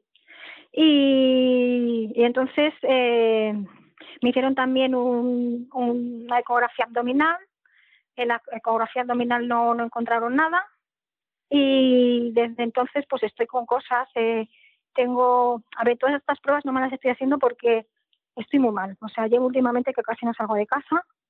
Porque, te ha afectado, ¿cómo te ha afectado psicológicamente eh, el hecho de, de, tú estar bien, sana, eh, salvo, mm. bueno, pues los, los, problemas que tuvieras de depresión provocados por el encerramiento, la pandemia, el hecho de tener que cuidar a tus, a tus padres mayores, pero claro, tú estás teniendo molestias que no habías tenido nunca. Mm, alergias, eh, sangrado, em, hematomas y hasta incluso una posible, una posible enfermedad. Lo que sí te mm. animamos desde aquí es que vayas a hacerte las pruebas para destacar, eh, o sea, descartar cosas y tener algo en firme, ¿no? Para un posible tratamiento, ¿no? Que no, que no te abandones. Ya sé que es complicado, pero, pero, conviene para saber. Estoy súper mal. pero conviene, conviene para saber, para saber, eh, además, eh, poder asociar esto a la vacuna, que evidentemente está asociado por si tú estabas bien y luego estabas mal, y mm. poder, pues, pues, pues, esto reclamar, ¿no? Porque esto va a estallar, porque es mucha gente la que se está enfermando, mucha gente que, que, se está muriendo por el tema de la vacuna. A los mm. pocos días de ponérsela, tú llevas muchos meses y te ha provocado pues unas alteraciones. Entonces, sí conviene que sigas con las pruebas, porque si no, desde los médicos de cabecera del hospital que hayas ido van a pensar que ya estás bien. Hmm. Y, entonces, ¿qué más problemas físicos estás teniendo? Pues últimamente tengo muchos problemas gastrointestinales, muchas diarreas, eh, muchas em, eh, deposiciones eh, raras con colores extraños. Y bueno, pues estoy, como está tan mal la sanidad, estoy intentando contrastar con mi médico de cabecera. Es que yo ya casi me, me he desahuciado a mí misma, porque, o sea, es que es todo. Cuando no es una cosa, es otra. Se me ha roto una muela eh, y está como la encía totalmente eh, como necrotizada. Eh, casi no puedo dormir, casi no eh, puedo comer. El médico de cabecera dices que no te responden, no te cogen, porque el protocolo que, que es actualmente en la seguridad social, ¿no? Cuando mm. tú te encuentras mal, tienes que llamar, ¿no? Para mm, pedir cita. Y no te cogen el teléfono. Muy difícil, hasta que te lo cogen, bueno. he ido Pues muchas veces, de las que me he encontrado mal, he ido muchas veces, nunca le han dado importancia. Como tengo un te- antecedente un, un ansioso, depresivo, pues han- lo achacan todo a eso. Y. Pero no sé, yo ahora lo que Eh, tengo mucho miedo que se me haya desarrollado algún cáncer o algo, porque. O El caso es que eso se tiene que, se tiene que ver con unas pruebas, evidentemente, eh, Mm. para descartar, porque muchas veces eh, los médicos alegremente dan diagnósticos que asocian a depresión o, tener eh, hipocondria y tal, y dejan, y dejan de ver, eso yo conozco bastantes casos. De gente conocida que luego han tenido enfermedades. Pero ahora mm, tu vida ha cambiado completamente a peor ujú, y ahora me gustaría que, que- que dijeras a la gente que le obligan, que se han visto como tú, que, que dudan de la vacuna y como tú se han, han sentido esa presión mediática de Mm. los médicos incluso que les ha aconsejado que es maravilloso, a los que Mm. habría que pedir responsabilidades también, Mm. y de la gente, incluso las amigas que te acompañaron a ponerte la vacuna, ¿qué les dirías a las personas que nos están escuchando que mm, tienen dudas de ponerse la vacuna por todo lo que está saliendo? Entrevistas que hemos comentado nosotros en este programa, entrevistas especialistas. ¿Qué les dirías para terminar? ¿Qué les diría? Porque Sí. vean, o sea, porque la vacuna no es una vacuna, o sea, lo primero que nos han engañado es un experimento genético, porque si a mí me dicen el día que voy a vacunarme, "Mm, esto no es una vacuna, es un experimento genético que estamos haciendo a, a nivel mundial. Eh, esta vacuna, mm, lo más probable es que tienes más posibilidades de que te, te pase algo malo, no sirve para nada, o sea, mm, ni te quita fuerza, ni te quita nada, es todo un engaño, porque claro, yo a raíz de que empecé a ponerme mala, empecé a investigar y es cuando descubrí la verdad. Entonces, psicológicamente estoy hundida. ¿Y qué les dirías a esta gente que, que, les, que no quiere vacunarse, pero le están presionando porque, porque si no, no puedo viajar tal? ¿Qué les dirías desde tu Pues primera que- persona? ¿Qué, qué prefieren? ¿Que estar vivos o hacer cosas? O sea, no, a ver, quiero decir, es que... mm, Sí, efectivamente, que- o hacer cosas. No, lo has dicho muy bien. Poder entrar a un restaurante, poder viajar. Tengo muchas amistades que dicen, yo no me quiero poner la vacuna, pero la pongo porque si no, no puedo ver, ir a ver a mis hijos que están en otro país. mm, Cosas así pasan, sí. Pues, Mm. eh, a ver, eh, sinceramente, estas vacunas te pueden llevar a la tumba con mucha facilidad. O sea, es que no son vacunas, es que es un, un experimento que, que yo no sé por qué se ha puesto esto en marcha. Hombre, por intereses económicos, está claro, yo qué sé. Porque esto lo sabían antes de sacarlo, está claro. Desde los laboratorios esto lo sabían. ¿Y te arrepientes entonces de habértela puesto? Que sí me arrepiento cada minuto, cada minuto. Ojalá, porque es que me veo que me, que me voy a ir. Es que me voy, que me, que me voy a morir en cualquier momento. No, eso, eso, eso tampoco tienes que, sobre todo, seguir luchando, hacerte las pruebas y, y- y tener de verdad mucho ánimo y mucha fuerza. Efectiva, tú solo te has puesto una vacuna, hay gente que se ha puesto hasta tres y van a ponerse cuatro y las de refuerzo, cuando la EMA ha dicho incluso que, que compromete el sistema inmunitario, Mm. cuando, como muy bien has contado, ya han dicho que ni inmuniza ni previene el contagio, ni previene que te contagies, ni previene la muerte por COVID-19 la vacuna. Entonces, eh, desde aquí, Mariló, mucho ánimo desde este programa. Sigue de verdad luchando por tu vida, por tus derechos. Hazte las pruebas, insiste en los hospitales, Pero para si es que que no la- tengo alguien... te- Sabes que estoy hecha polvo. Yo es que físicamente no puedo en mi casa ya ni barrer el suelo. Yo no sé, me está, esto me está matando. Tienes que pedir ayuda psicológica y esta ayuda psicológica también te lo tienen que prestar desde la seguridad social, que para eso se, estamos pagando. Mariló, muchísimas eh, gracias por, por atendernos. Ahora fuera de antena hablo un poquito contigo y, y de verdad, mucha fuerza. Estamos a tu lado. Gracias por tu Gracias. testimonio, porque va a servir a muchas personas para abrirles los ojos y para que salgan de ese matrix que les meten los políticos, los gobiernos, los eh, las medios, televisiones, los medios de medios. comunicación que han bombardeado, ¿verdad, Marilo? Han bombardeado a la gente diciéndoles, engañándoles, porque como bien has dicho, el, el CEO, un CEO de Pfizer, llegó a mm. confesar, lo hemos contado en este programa. Estas vacunas no son vacunas, pero si nosotros a la población no le decimos que son vacunas, que es un, un medicamento experimental evidentemente genético, pues no se la pondría el 90% de la población. Mm. Esto que se llama engañar, porque el término vacuna estamos más familiarizados con él porque nos hemos vacunado toda la vida. O sea, ha sido un engaño en toda regla. Entonces, todos desde nuestro eh, pequeño ámbito, con más o menos fuerzas, tenemos que seguir luchando primero por nosotros, por los que mm. tenemos a nuestro alrededor y por la sociedad en general, para desenmascarar este engaño y para pedir responsabilidades a médicos, etcétera, etcétera, etcétera. Que los médicos también han puesto la vacuna. Tendrían que hacerse responsables y no lo han hecho. Un abrazo muy fuerte, Mariló. Muchas gracias por tu testimonio y estamos en contacto. Un abrazo.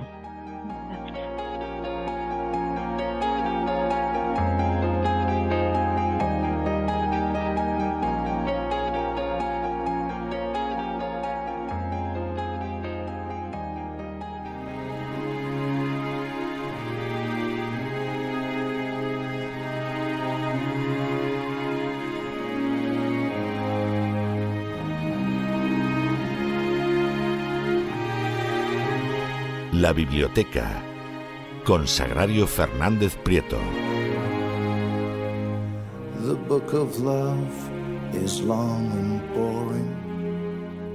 Y llegamos a la última parte de nuestro programa que bueno, no voy a decir que más que nunca, pero desde luego que nos hace falta un respiro de cultura después del programa que llevamos desde el minuto uno. Vamos, eso no hay manera de discutirlo. Pues respiro de cultura, bocanada generosa vamos a tener paseándonos por la biblioteca de Doña Sagrario Fernández Prieto. Muy buenas noches, Doña Sagrario. ¿Qué nos trae usted hoy? Muy buenas noches, don César. Pues eh, un paseo generoso, entre comillas, amplio, no sé si descansado, pero desde luego de una plenitud impresionante, porque vamos a recorrer Europa, no sé si toda entera imposible, claro, pero vamos a hacer un gran recorrido por Europa, guiados por un joven llamado Llanos. ¿Y quién es Llanos? Pues es el protagonista de la novela que vamos a recomendar hoy, Del Silencio, es el título, Sergi Belver es el autor y lo edita Ediciones del Viento. Sergi Belver es eh, autor de libros de, relatos, de poemarios, ha escrito muchas cosas, pero esta es su primera novela. Y la verdad es que ha, acertado, ha dado en, la diana, está teniendo mucho éxito, se está hablando mucho de ella y está saliendo adelante, pero más que adelante, está saliendo hacia arriba de forma muy rápida por el boca a boca sin apenas eh, publicidad y con una o dos reseñas desde que salió hace un par de meses. De modo que es un libro que merece que merece mucho la pena. El autor es mm, joven o relativamente joven, eh, nació en el 71, creo que tendrá, o sea, que tendrá unos, unos 50 años y tiene un bagaje relativamente joven. Sí, hemos llegado a una edad en que algunos tenemos que referirnos a otros llamándoles relativamente jóvenes pero sin embargo nuestra venganza es que los que tienen 30 a los de 50 los consideran mayores directamente. Así es la vida. Pues bueno, eh, empieza la novela con Llanos. Llanos es el nombre del protagonista y es un joven que está viviendo en París, que trabaja como cerrajero, que es el oficio de su padre y el oficio que le está enseñando poco a poco todos los días mientras eh, trabaja con él. Es un París de, de posguerra tienen que sellar fosas comunes con, asfalto. Eh, hay muchas metáforas muy, eh, muy vivas, muy interesantes. Por ejemplo, él dice con, el asfalto del progreso y del olvido. Es como tratar de de ocultar con algo que sea positivo todo el horror que vivió París como vivieron otras muchas ciudades de toda Europa después de la Segunda Guerra Mundial. Y él tiene un deseo muy especial al que le alienta el resto de la familia, porque son todos de Hungría, de Budapest, y cuando salieron corriendo de allí, por motivos obvios, fin, la Segunda Guerra eh, Mundial, la, la persecución de los rusos por un lado, de los nazis por otra, total que se fueron a París. Y en Budapest se, se quedó un tío que era, que era muy mayor y que no deja de preocupar a la madre, que es la hermana del tío, y al resto de la familia, porque era una familia muy unida, y le piden que vaya a, a Budapest a buscar a su tío. Él va con mucho gusto porque era su cómplice en la familia, el hombre que le enseñó a hablar, que le enseñó lo que es el silencio, le enseñó tanto a callar como a hablar que son las dos cosas fundamentales que deberíamos aprender todos desde muy pequeñitos. El caso es que Llanos, en plena Guerra Fría, cruza toda Europa para buscar a su tío en Budapest. Y eh, es muy curioso porque él tiene muchas ganas de dejar París, porque París no es una, la ciudad luminosa que nos podemos imaginar de años después o de ahora. París es una ciudad que está muerta de hambre, donde hay un extraperlo impresionante, hay enfermedades como el tifus. El tifus, debido a la, a la, suciedad y las condiciones de vida, está matando a cantidad de personas. Hay muchos represaliados porque se aliaron con, con los nazis durante la invasión y las mujeres sobre todo lo están pasando muy mal. De modo que no es un París tan agradable como podamos eh, suponer. Y él tiene ganas de dejar este, este París y marcharse a Hungría. Se va a Hungría pensando que va a encontrar un, un lugar diferente, pero sobre todo una especie de liberación de todas esas angustias, esas dificultades, ese mal ambiente que deja en París. En París solo deja algo positivo y es una pianista que le enseña poco a poco a tocar el, piano que es una mujer joven pero que está amargada porque todo el mundo la mira mal y se intuye, pero no voy a explicar por qué eh, la, la, miran mal. En fin, él define todo esto que está viviendo en París como una epidemia de, eh, epidemia de, sanidad, de, odio, porque hay mucho odio, mucha revancha todavía por quién, quién estuvo a favor de los aliados, quién no. es, es un ambiente realmente enrarecido. Y llega a Budapest esperando encontrarse algo mucho más positivo y la comparación es muy interesante porque frente a esa epidemia que, deja en París, lo que se encuentra en, Hungría en general y en Budapest en particular es una epidemia de tristeza. Están viviendo bajo el yugo de la Unión Soviética y lo que ha propagado la Unión Soviética quizá ha limpiado parte de tifus y parte de otras enfermedades, pero lo que ha generalizado es una epidemia de tristeza en la que todo el mundo tiene miedo de expresarse, tiene miedo de decir algo inconveniente, de acabar en la cárcel o directamente fusilado en cualquier momento. En un Budapest inhóspito, mm, desagradable. Estamos hablando de un Budapest en el año 56 y hay eh, un, tono general en toda la ciudad, eh, se repite eh, muy bajito, pero circula por todas partes cuando pueden hacer manifestaciones que gritan rusos a casa. Lo que quieren es que los rusos desaparezcan de allí porque en realidad están invadidos por, por los rusos y quieren que, se vaya. Hay una, un momento para que nos hagamos una idea de cómo se vivía en, esa época eh, hay un momento en que un amigo le dice que ahora los húngaros se dividen en tres clases. Los que ya han estado en la cárcel, los que siguen en ella y los que irán un día u otro.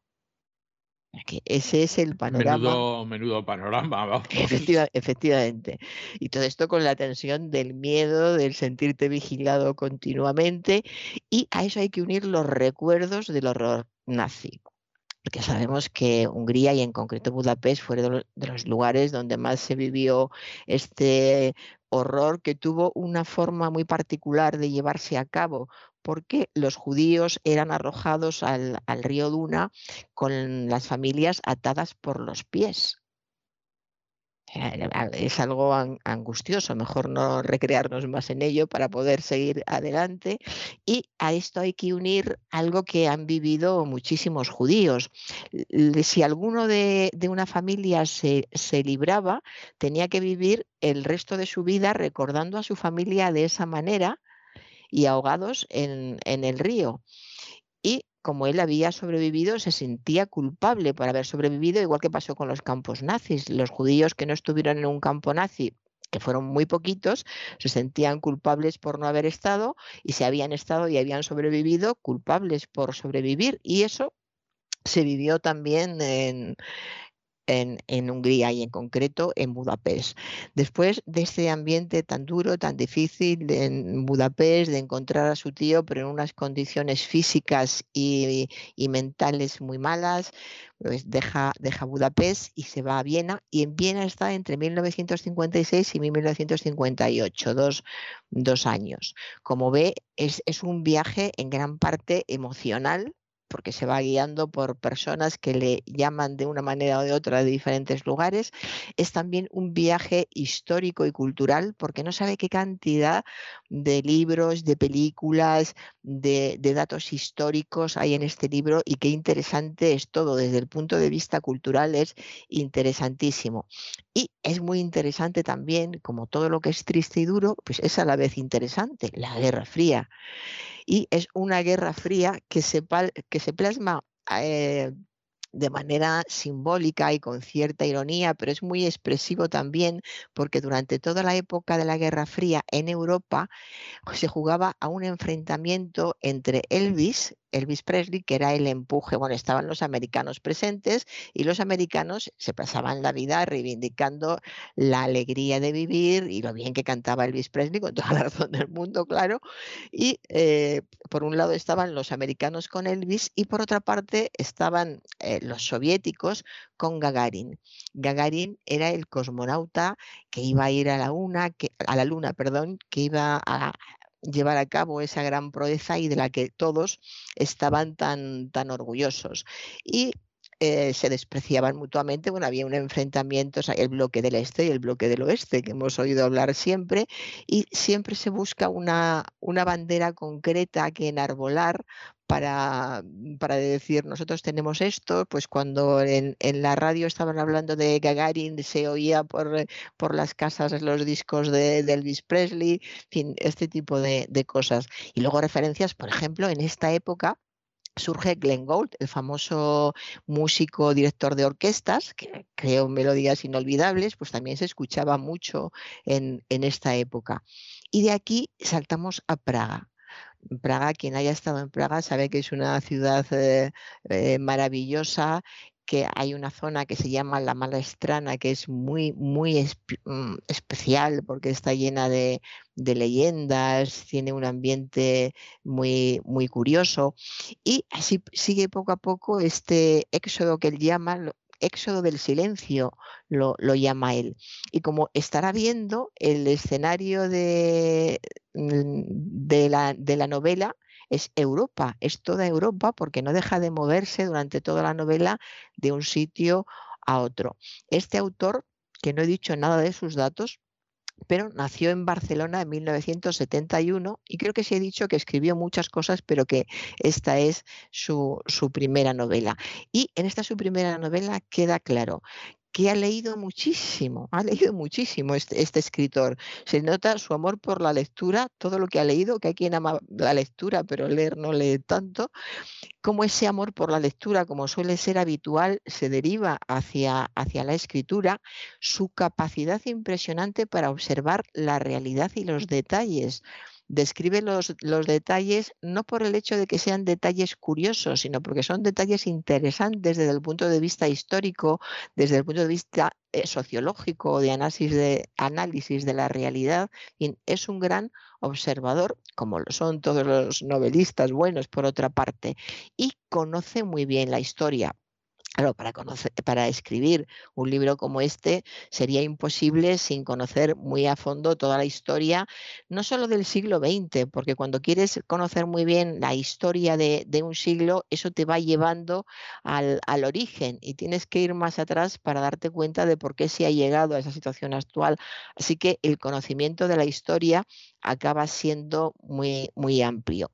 Y él va siempre con esa, esa obsesión que tiene. Bueno, el libro se titula Del silencio y su obsesión es perseguir ese silencio que espera encontrar a veces bajo las palabras.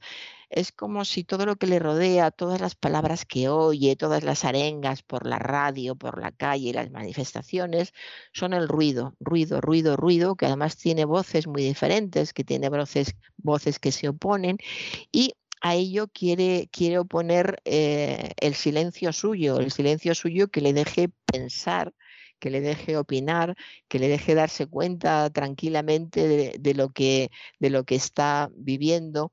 Y todo esto lo va explicando a través de la novela, con un manejo del lenguaje realmente, eh, pero muy, muy notable, que además tiene momentos de gran belleza, tiene momentos muy, muy poéticos. Pero es notable no solo por esta poesía del lenguaje, por esta capacidad lingüística que, tiene, sino por todos los sentimientos que, que transmite, porque hay párrafos que son tan profundos en cuanto a los sentimientos, aparte de que sean bellos, de aunque parezca tópico, conmovedora belleza, pero sí es que conmueve, es una belleza que conmueve y gustan mucho mm, para, leer, es muy agradable su lectura.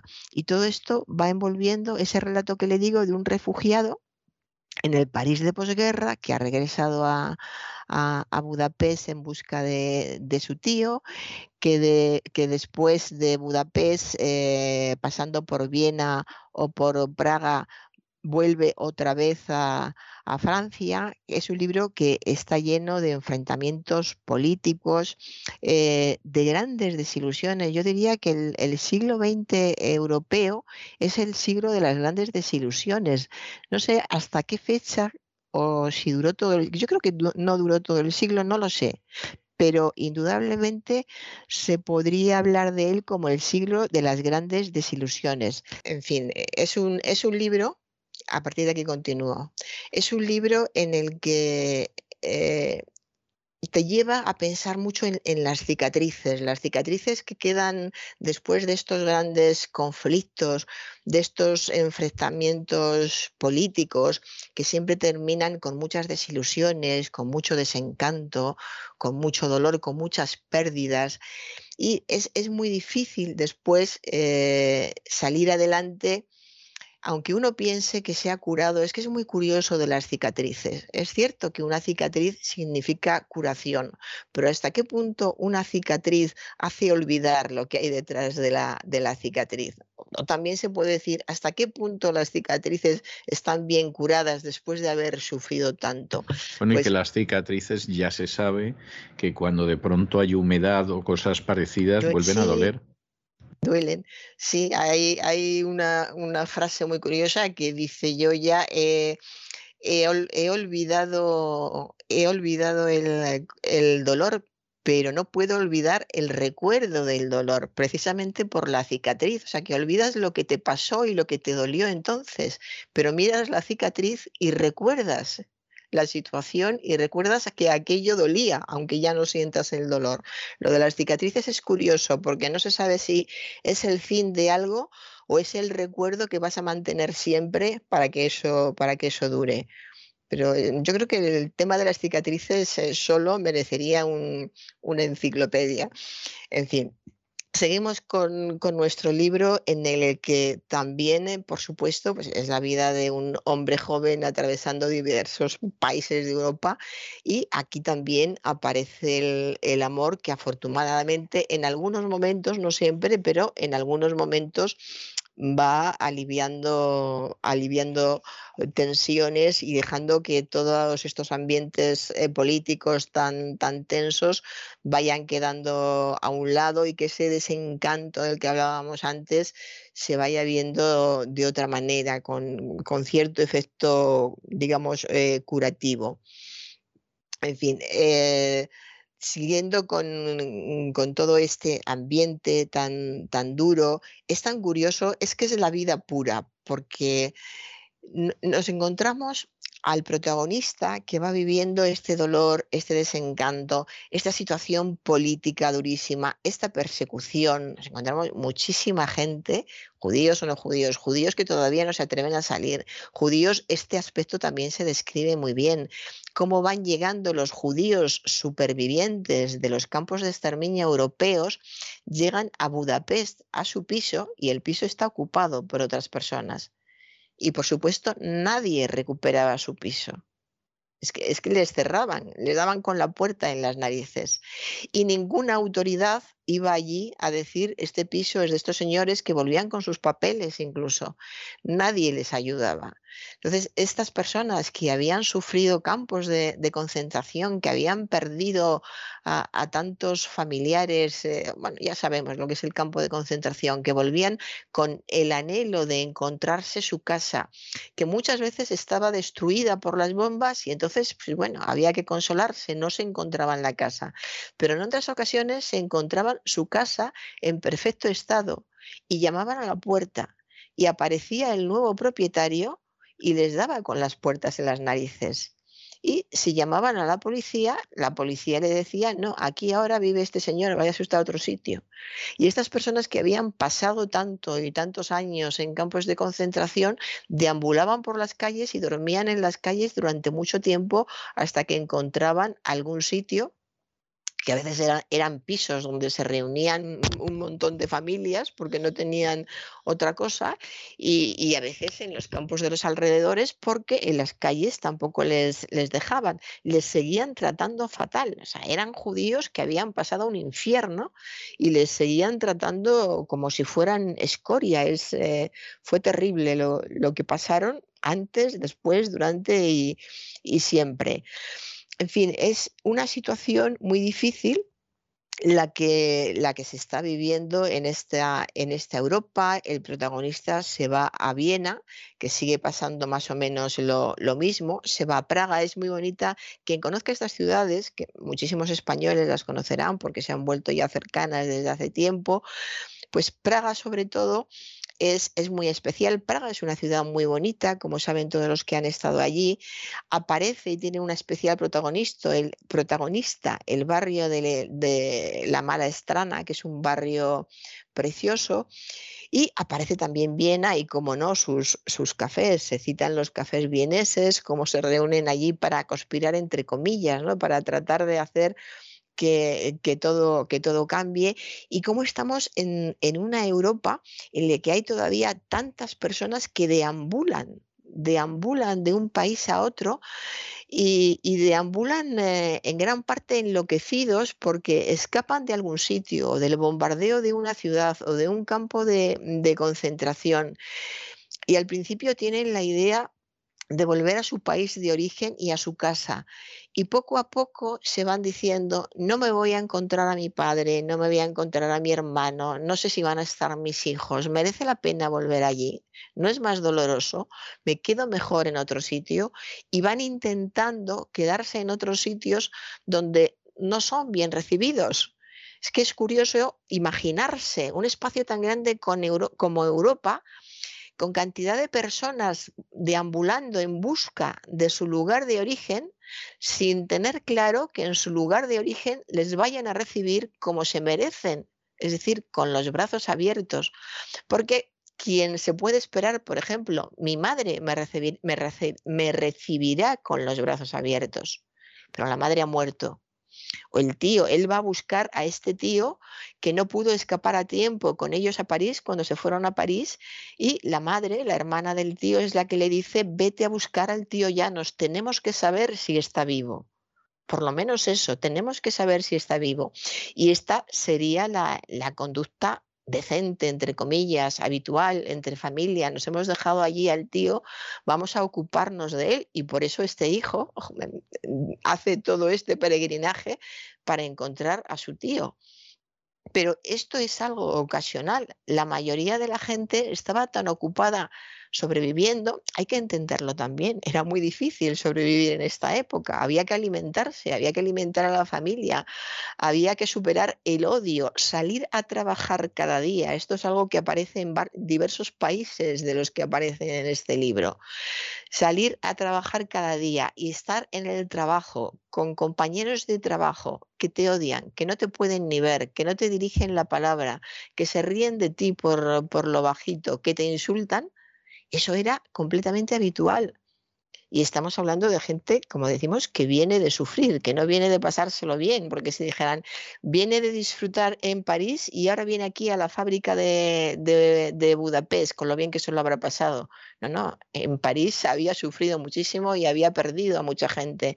Y seguía allí y seguían sin encontrarse, eran miles y miles de personas de un lugar a otro sin encontrar ningún sitio donde se encontraran en casa, donde la gente les quisiera, donde hubiera incluso amigos muy queridos que en cualquier momento, después del primer abrazo, después del cariño, después pues como le hace este amigo que le enseña el sitio del río donde tiraron a, su familia, llega un momento después de, los primeros vinos o del primer vino en el que sale la, angustia, el, el rencor y el echarle en cara al otro, toda tu familia sigue viva no es cierto, pero hay tanto dolor y tanta agresividad que ya nos calla y no dice cómo se encuentra su familia y no dice todo el hambre que han pasado y lo que les ha costado seguir adelante.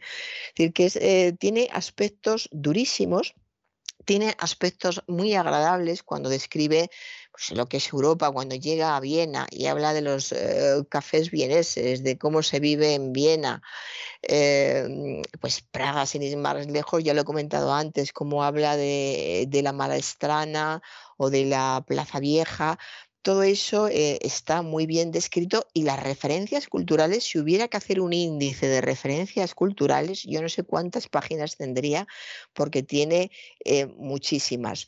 Y eh, algo en lo que creo que me he parado antes, el amor llega al, protagonista, le sirve de cierto alivio para las tensiones porque realmente es un viaje en el que lo está pasando mal, pero eh, también tampoco es un amor difícil, es una mujer que tiene una cultura diferente eh, a la suya y con la que no es fácil hablar.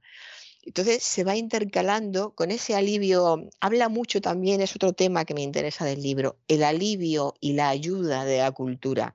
Cuando estás muy mal y estás acorralado por, por todas partes, si te puedes refugiar en un libro, te puedes refugiar en una sinfonía, te puedes refugiar en una película, no sabe la de películas que se citan aquí, todo eso atempera atempera el alma, atempera el, agitamiento, hace que, que puedas seguir adelante. Que estés mejor es difícil porque estás muy mal, pero encuentras cierto cobijo y ese silencio del, que habla el, título, ese silencio que te deja pensar durante un tiempo sin tener en cuenta que te odian por todas partes, que has perdido todo lo que tienes y que es muy difícil encontrar a una, a una situación. De modo que tenemos la posguerra de París, tenemos la primavera de Praga, tenemos la Guerra Fría, tenemos la guerra de Argelia, que también aparece en el, en el libro, eh, es una, una, vida, una Europa sobresaltada, van de sobresaltos en, en, sobresaltos sintiéndose como marionetas, ellos no deciden nada, no saben muy bien dónde están, las fronteras todavía no están bien dibujadas, pero hay alguien que lo está eh, decidiendo, decidiendo todo y no les queda más remedio que, atenerse a ello porque tampoco era fácil la, información. Hay que tener en cuenta ya desde nuestra época cómo han cambiado, cómo ha cambiado el asunto de la información y qué difícil era enterarse de lo que estaba pasando en los años 50 y hasta en los años 60. En los 60 todavía era muy difícil eh, y la información eh, no era lo mismo en, en Francia que en Inglaterra, que en Alemania, que en cualquier otro país. Todos estos ámbitos, todos estos países son recreados con todo lujo de, mm, de, detalles, los escenarios están muy bien, muy bien descritos, eh, sirven para, para, evadirse un poco del, eh, del entorno que, tenemos, que tenemos todos. Y eh, voy a leer, como ya sabe que yo subrayo muchos los libros, voy a ir mirando algunas cosas que he subrayado. Este que habla del, exilio, pues creo que usted lo va a entender muy bien. Hay un momento en que dice el protagonista, haga lo que haga, en un lugar o en otro, echaré siempre en falta algo o a alguien. Pero supongo que ese es el precio que pagamos los exiliados. Los refugiados, sí. Los refugiados y todos los que crecemos entre dos mundos sin haber elegido esta dualidad perpetua. Pues eh, aquí se habla, se habla mucho naturalmente del, exilio también, de lo que supone, como, como ve, es un libro en el que es muy ágil porque hay mucho movimiento, pero también hay mucho, ah, eh, mucha interioridad, se reflexiona mucho sobre lo que está pasando. Eh, los capítulos, fíjate, acabo de abrir por el capítulo de Praga, que es el cuarto en 1968, y es una cita de Bugmil Hrabal, es decir, va, va eligiendo eh, escritores interesantes. Es, un, eh, eh, es un título, el libro es una, una soledad demasiado ruidosa. La obsesión de este escritor es el ruido y el silencio, como puede ver. Y la cita dice, ando como una casa en llamas, como una granja ardiendo. La luz de la vida se alza del fuego y el fuego surge de la madera que muere. Como verá, hay momentos que no son eh, precisamente positivos, pero sería absurdo que, lo fueran. Eh, luego está, pues bueno, esta parte que le digo de la maestrana, que los que hemos conocido Praga, pues lo entendemos muy bien porque nos imaginamos esas, esas calles, eh, cómo, cómo, se vive, dónde están las, las abadías, dónde se esconde, entre comillas, la, gente, dónde bebe para, olvidar. Naturalmente, en estos países y después de haber vivido tantas cosas malas, pues la gente bebe, bebe mucho. Hay un cierto alivio cuando encuentra a una mujer que se llama Vera, y no voy a desvelar nada más, pero es un momento de, de paz y de amor. Solo le leeré una frase que dice, el amor neto aplicado sobre un ser humano es proporcional al sentido que adquiere su existencia. Está eh, eh, adaptando la ley de la dinámica, una ley que se llama de Novakova, al, amor humano. No voy a explicar lo del amor humano porque, porque lo dice. Y eh, pues otra referencia, ni siquiera Dante podría haber inventado un infierno más terrible para mi espíritu que solo deseaba el silencio a toda costa. Ahora, sin embargo, después de mi funeral, preferiría quedar con Beatriz y con Virgilio para tomarnos un café en el purgatorio, volver a pasear con Vera por las orillas del Sena o del Moldava, reencontrarme con mi tío Garbo, con mi tío Gabor.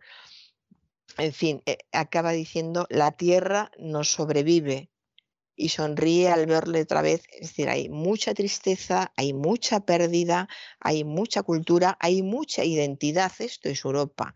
Esto es lo, que somos, aunque hayamos estado siempre un poco apartados. Bueno, hay una parte en la que él vuelve a Barcelona, una Barcelona también muy problemática, que además es donde él nació, y en este discurrir por Europa él vuelve también a, Barcelona, que tampoco está precisamente en un buen momento.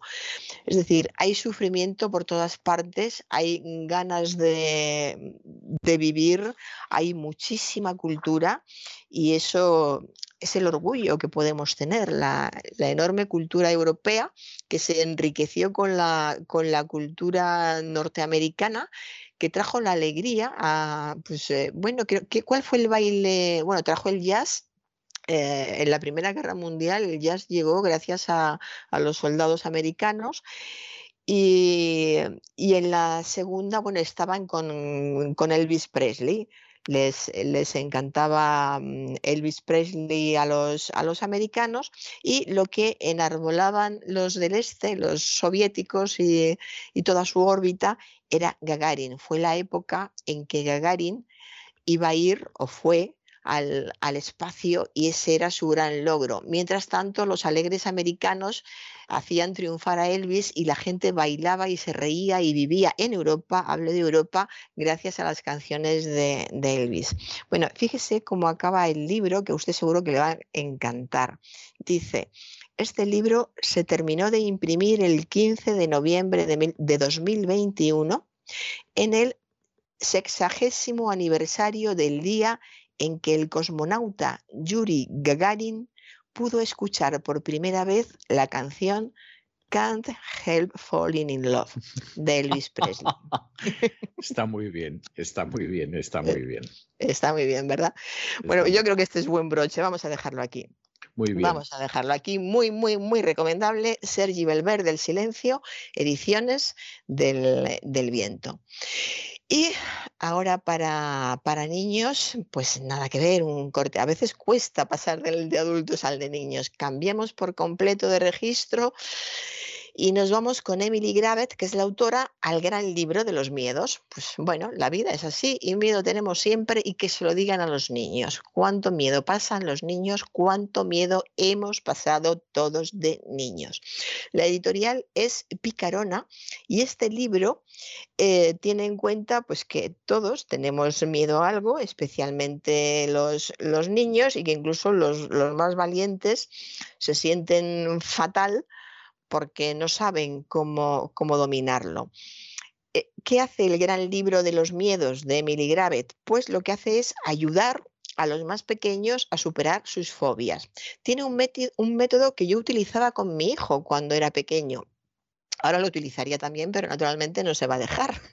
bueno, pues cada página de este libro lo que hace es contar con un gran espacio en blanco para que el niño lector, para que el pequeño lector pueda ahí anotar sus miedos y sobre todo expresarlos. Eh, anotarlos es bueno, escribirlos, pero también dibujarlos. Es muy importante dibujar qué es lo que te da miedo.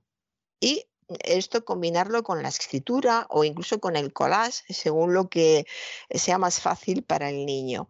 Esta es una forma estupenda de, vencer el, miedo, porque es una manera de enfrentarse a lo que te, te, asusta tanto. El primer paso para vencer el miedo es enfrentarse a él, eso lo sabemos todos. Y el primer mm, paso para un niño para enfrentarse al miedo es que lo dibuje. Mira, eso es lo que te asusta. Ahora vamos a ver lo que hacemos con eso, ahí que lo has concretado tú en un dibujo, para ver cómo vencemos que eso te asuste. Funciona, funciona muy bien, es muy curioso el, libro y quien, si algún padre reciente, joven, no conoce el método, pues lo va a descubrir aquí, es para niños a partir de 6 o 7 años, cinco o, ocho también valdría, depende de los miedos del niño, sobre todo de las pesadillas. Los que tienen niños pequeños sabrán que lo malo y los que los hemos tenido, lo malo son las pesadillas que les, les impiden dormir que les aterran tanto que al día siguiente no quieren irse a la cama porque les ha quedado muy claro, no quiero volver a soñar, por ejemplo, con el monstruo de, de los ojos verdes bueno, pues hay que coger al niño y hacerle dibujar el monstruo de los ojos verdes. Y luego, leyendo este libro, encontrarán más pasos sobre lo que hay que hacer con este, con este dibujo. Y ya termino, César. Pues me parece muy bien, doña Sagrario. Muchísimas gracias. Ha sido muy interesante. Bueno, como parecía que estaba usted de homenaje a Europa y a las grandes ciudades europeas, por lo menos algunas, yo le he reservado una canción que tengo que reconocer que me parece una canción muy bonita, eh, pero bueno, esto es subjetivo como todo, que es Sous le ciel de Paris, bajo el cielo de París, y además cantada por Yves Montand. A mí me gusta mucho Is Montan, eh, no solo como actor, sino como cantante. Yo tengo que reconocer que tengo una debilidad por Yves Montand que a lo mejor no está justificada objetivamente. Yo tengo que reconocer que como cantante me gustaba muchísimo. Algunas de sus interpretaciones me parecen sinceramente extraordinarias y como actor me gustaba muchísimo Yves mm. Montand. Lo mismo se hacía de bueno que de malo. Es un actor que siempre me ha gustado mucho. Bueno, pues este Sous le ciel de Paris, este bajo el cielo de París, que es una canción muy bonita, se la dejo en la versión de Yves Montand. Hasta pues muchas gracias. Yo también adoro, adoro a Yves Montand y se lo agradezco. Hasta la semana que viene. Sous le ciel de Paris s'envole une chanson. Elle est née d'aujourd'hui dans le cœur d'un garçon. Sous le ciel de Paris marchent les amoureux. Leur bonheur se construit sur un air fait pour eux. Sur le pont de Bercy, un philosophe assis, deux musiciens, quelques badauds, puis des gens par milliers. Sous le ciel de Paris jusqu'au soir vont chanter. Hmm, l'hymne d'un peuple épris de sa vieille cité,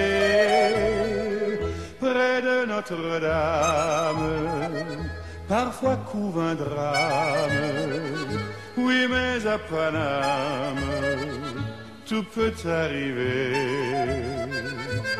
Quelques rayons d'un ciel d'été, l'accordéon d'un marinier, l'espoir fleurit au ciel de Paris. Y con estos compases maravillosos de Bajo el cielo de París, Sous le ciel de Paris, entonado magníficamente por Yves Montand, hemos llegado al final de nuestra singladura de hoy del programa La Voz. Esperamos que lo hayan pasado bien, que se hayan entretenido, que hayan aprendido una o dos cosillas útiles y los emplazamos para mañana Dios mediante en el mismo lugar y a la misma hora. Y como siempre, nos despedimos con una despedida sureña. God bless you. Que Dios los bendiga. Depuis 20 siècles, il était pris de notre île Saint-Louis. Quand elle lui sourit, il met son habit bleu. Quand il pleut sur Paris, c'est qu'il est malheureux. Quand il est trop jaloux de ses millions d'amants.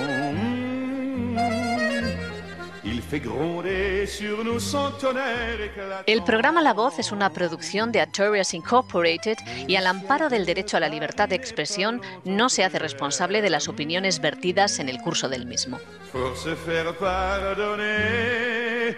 il offre un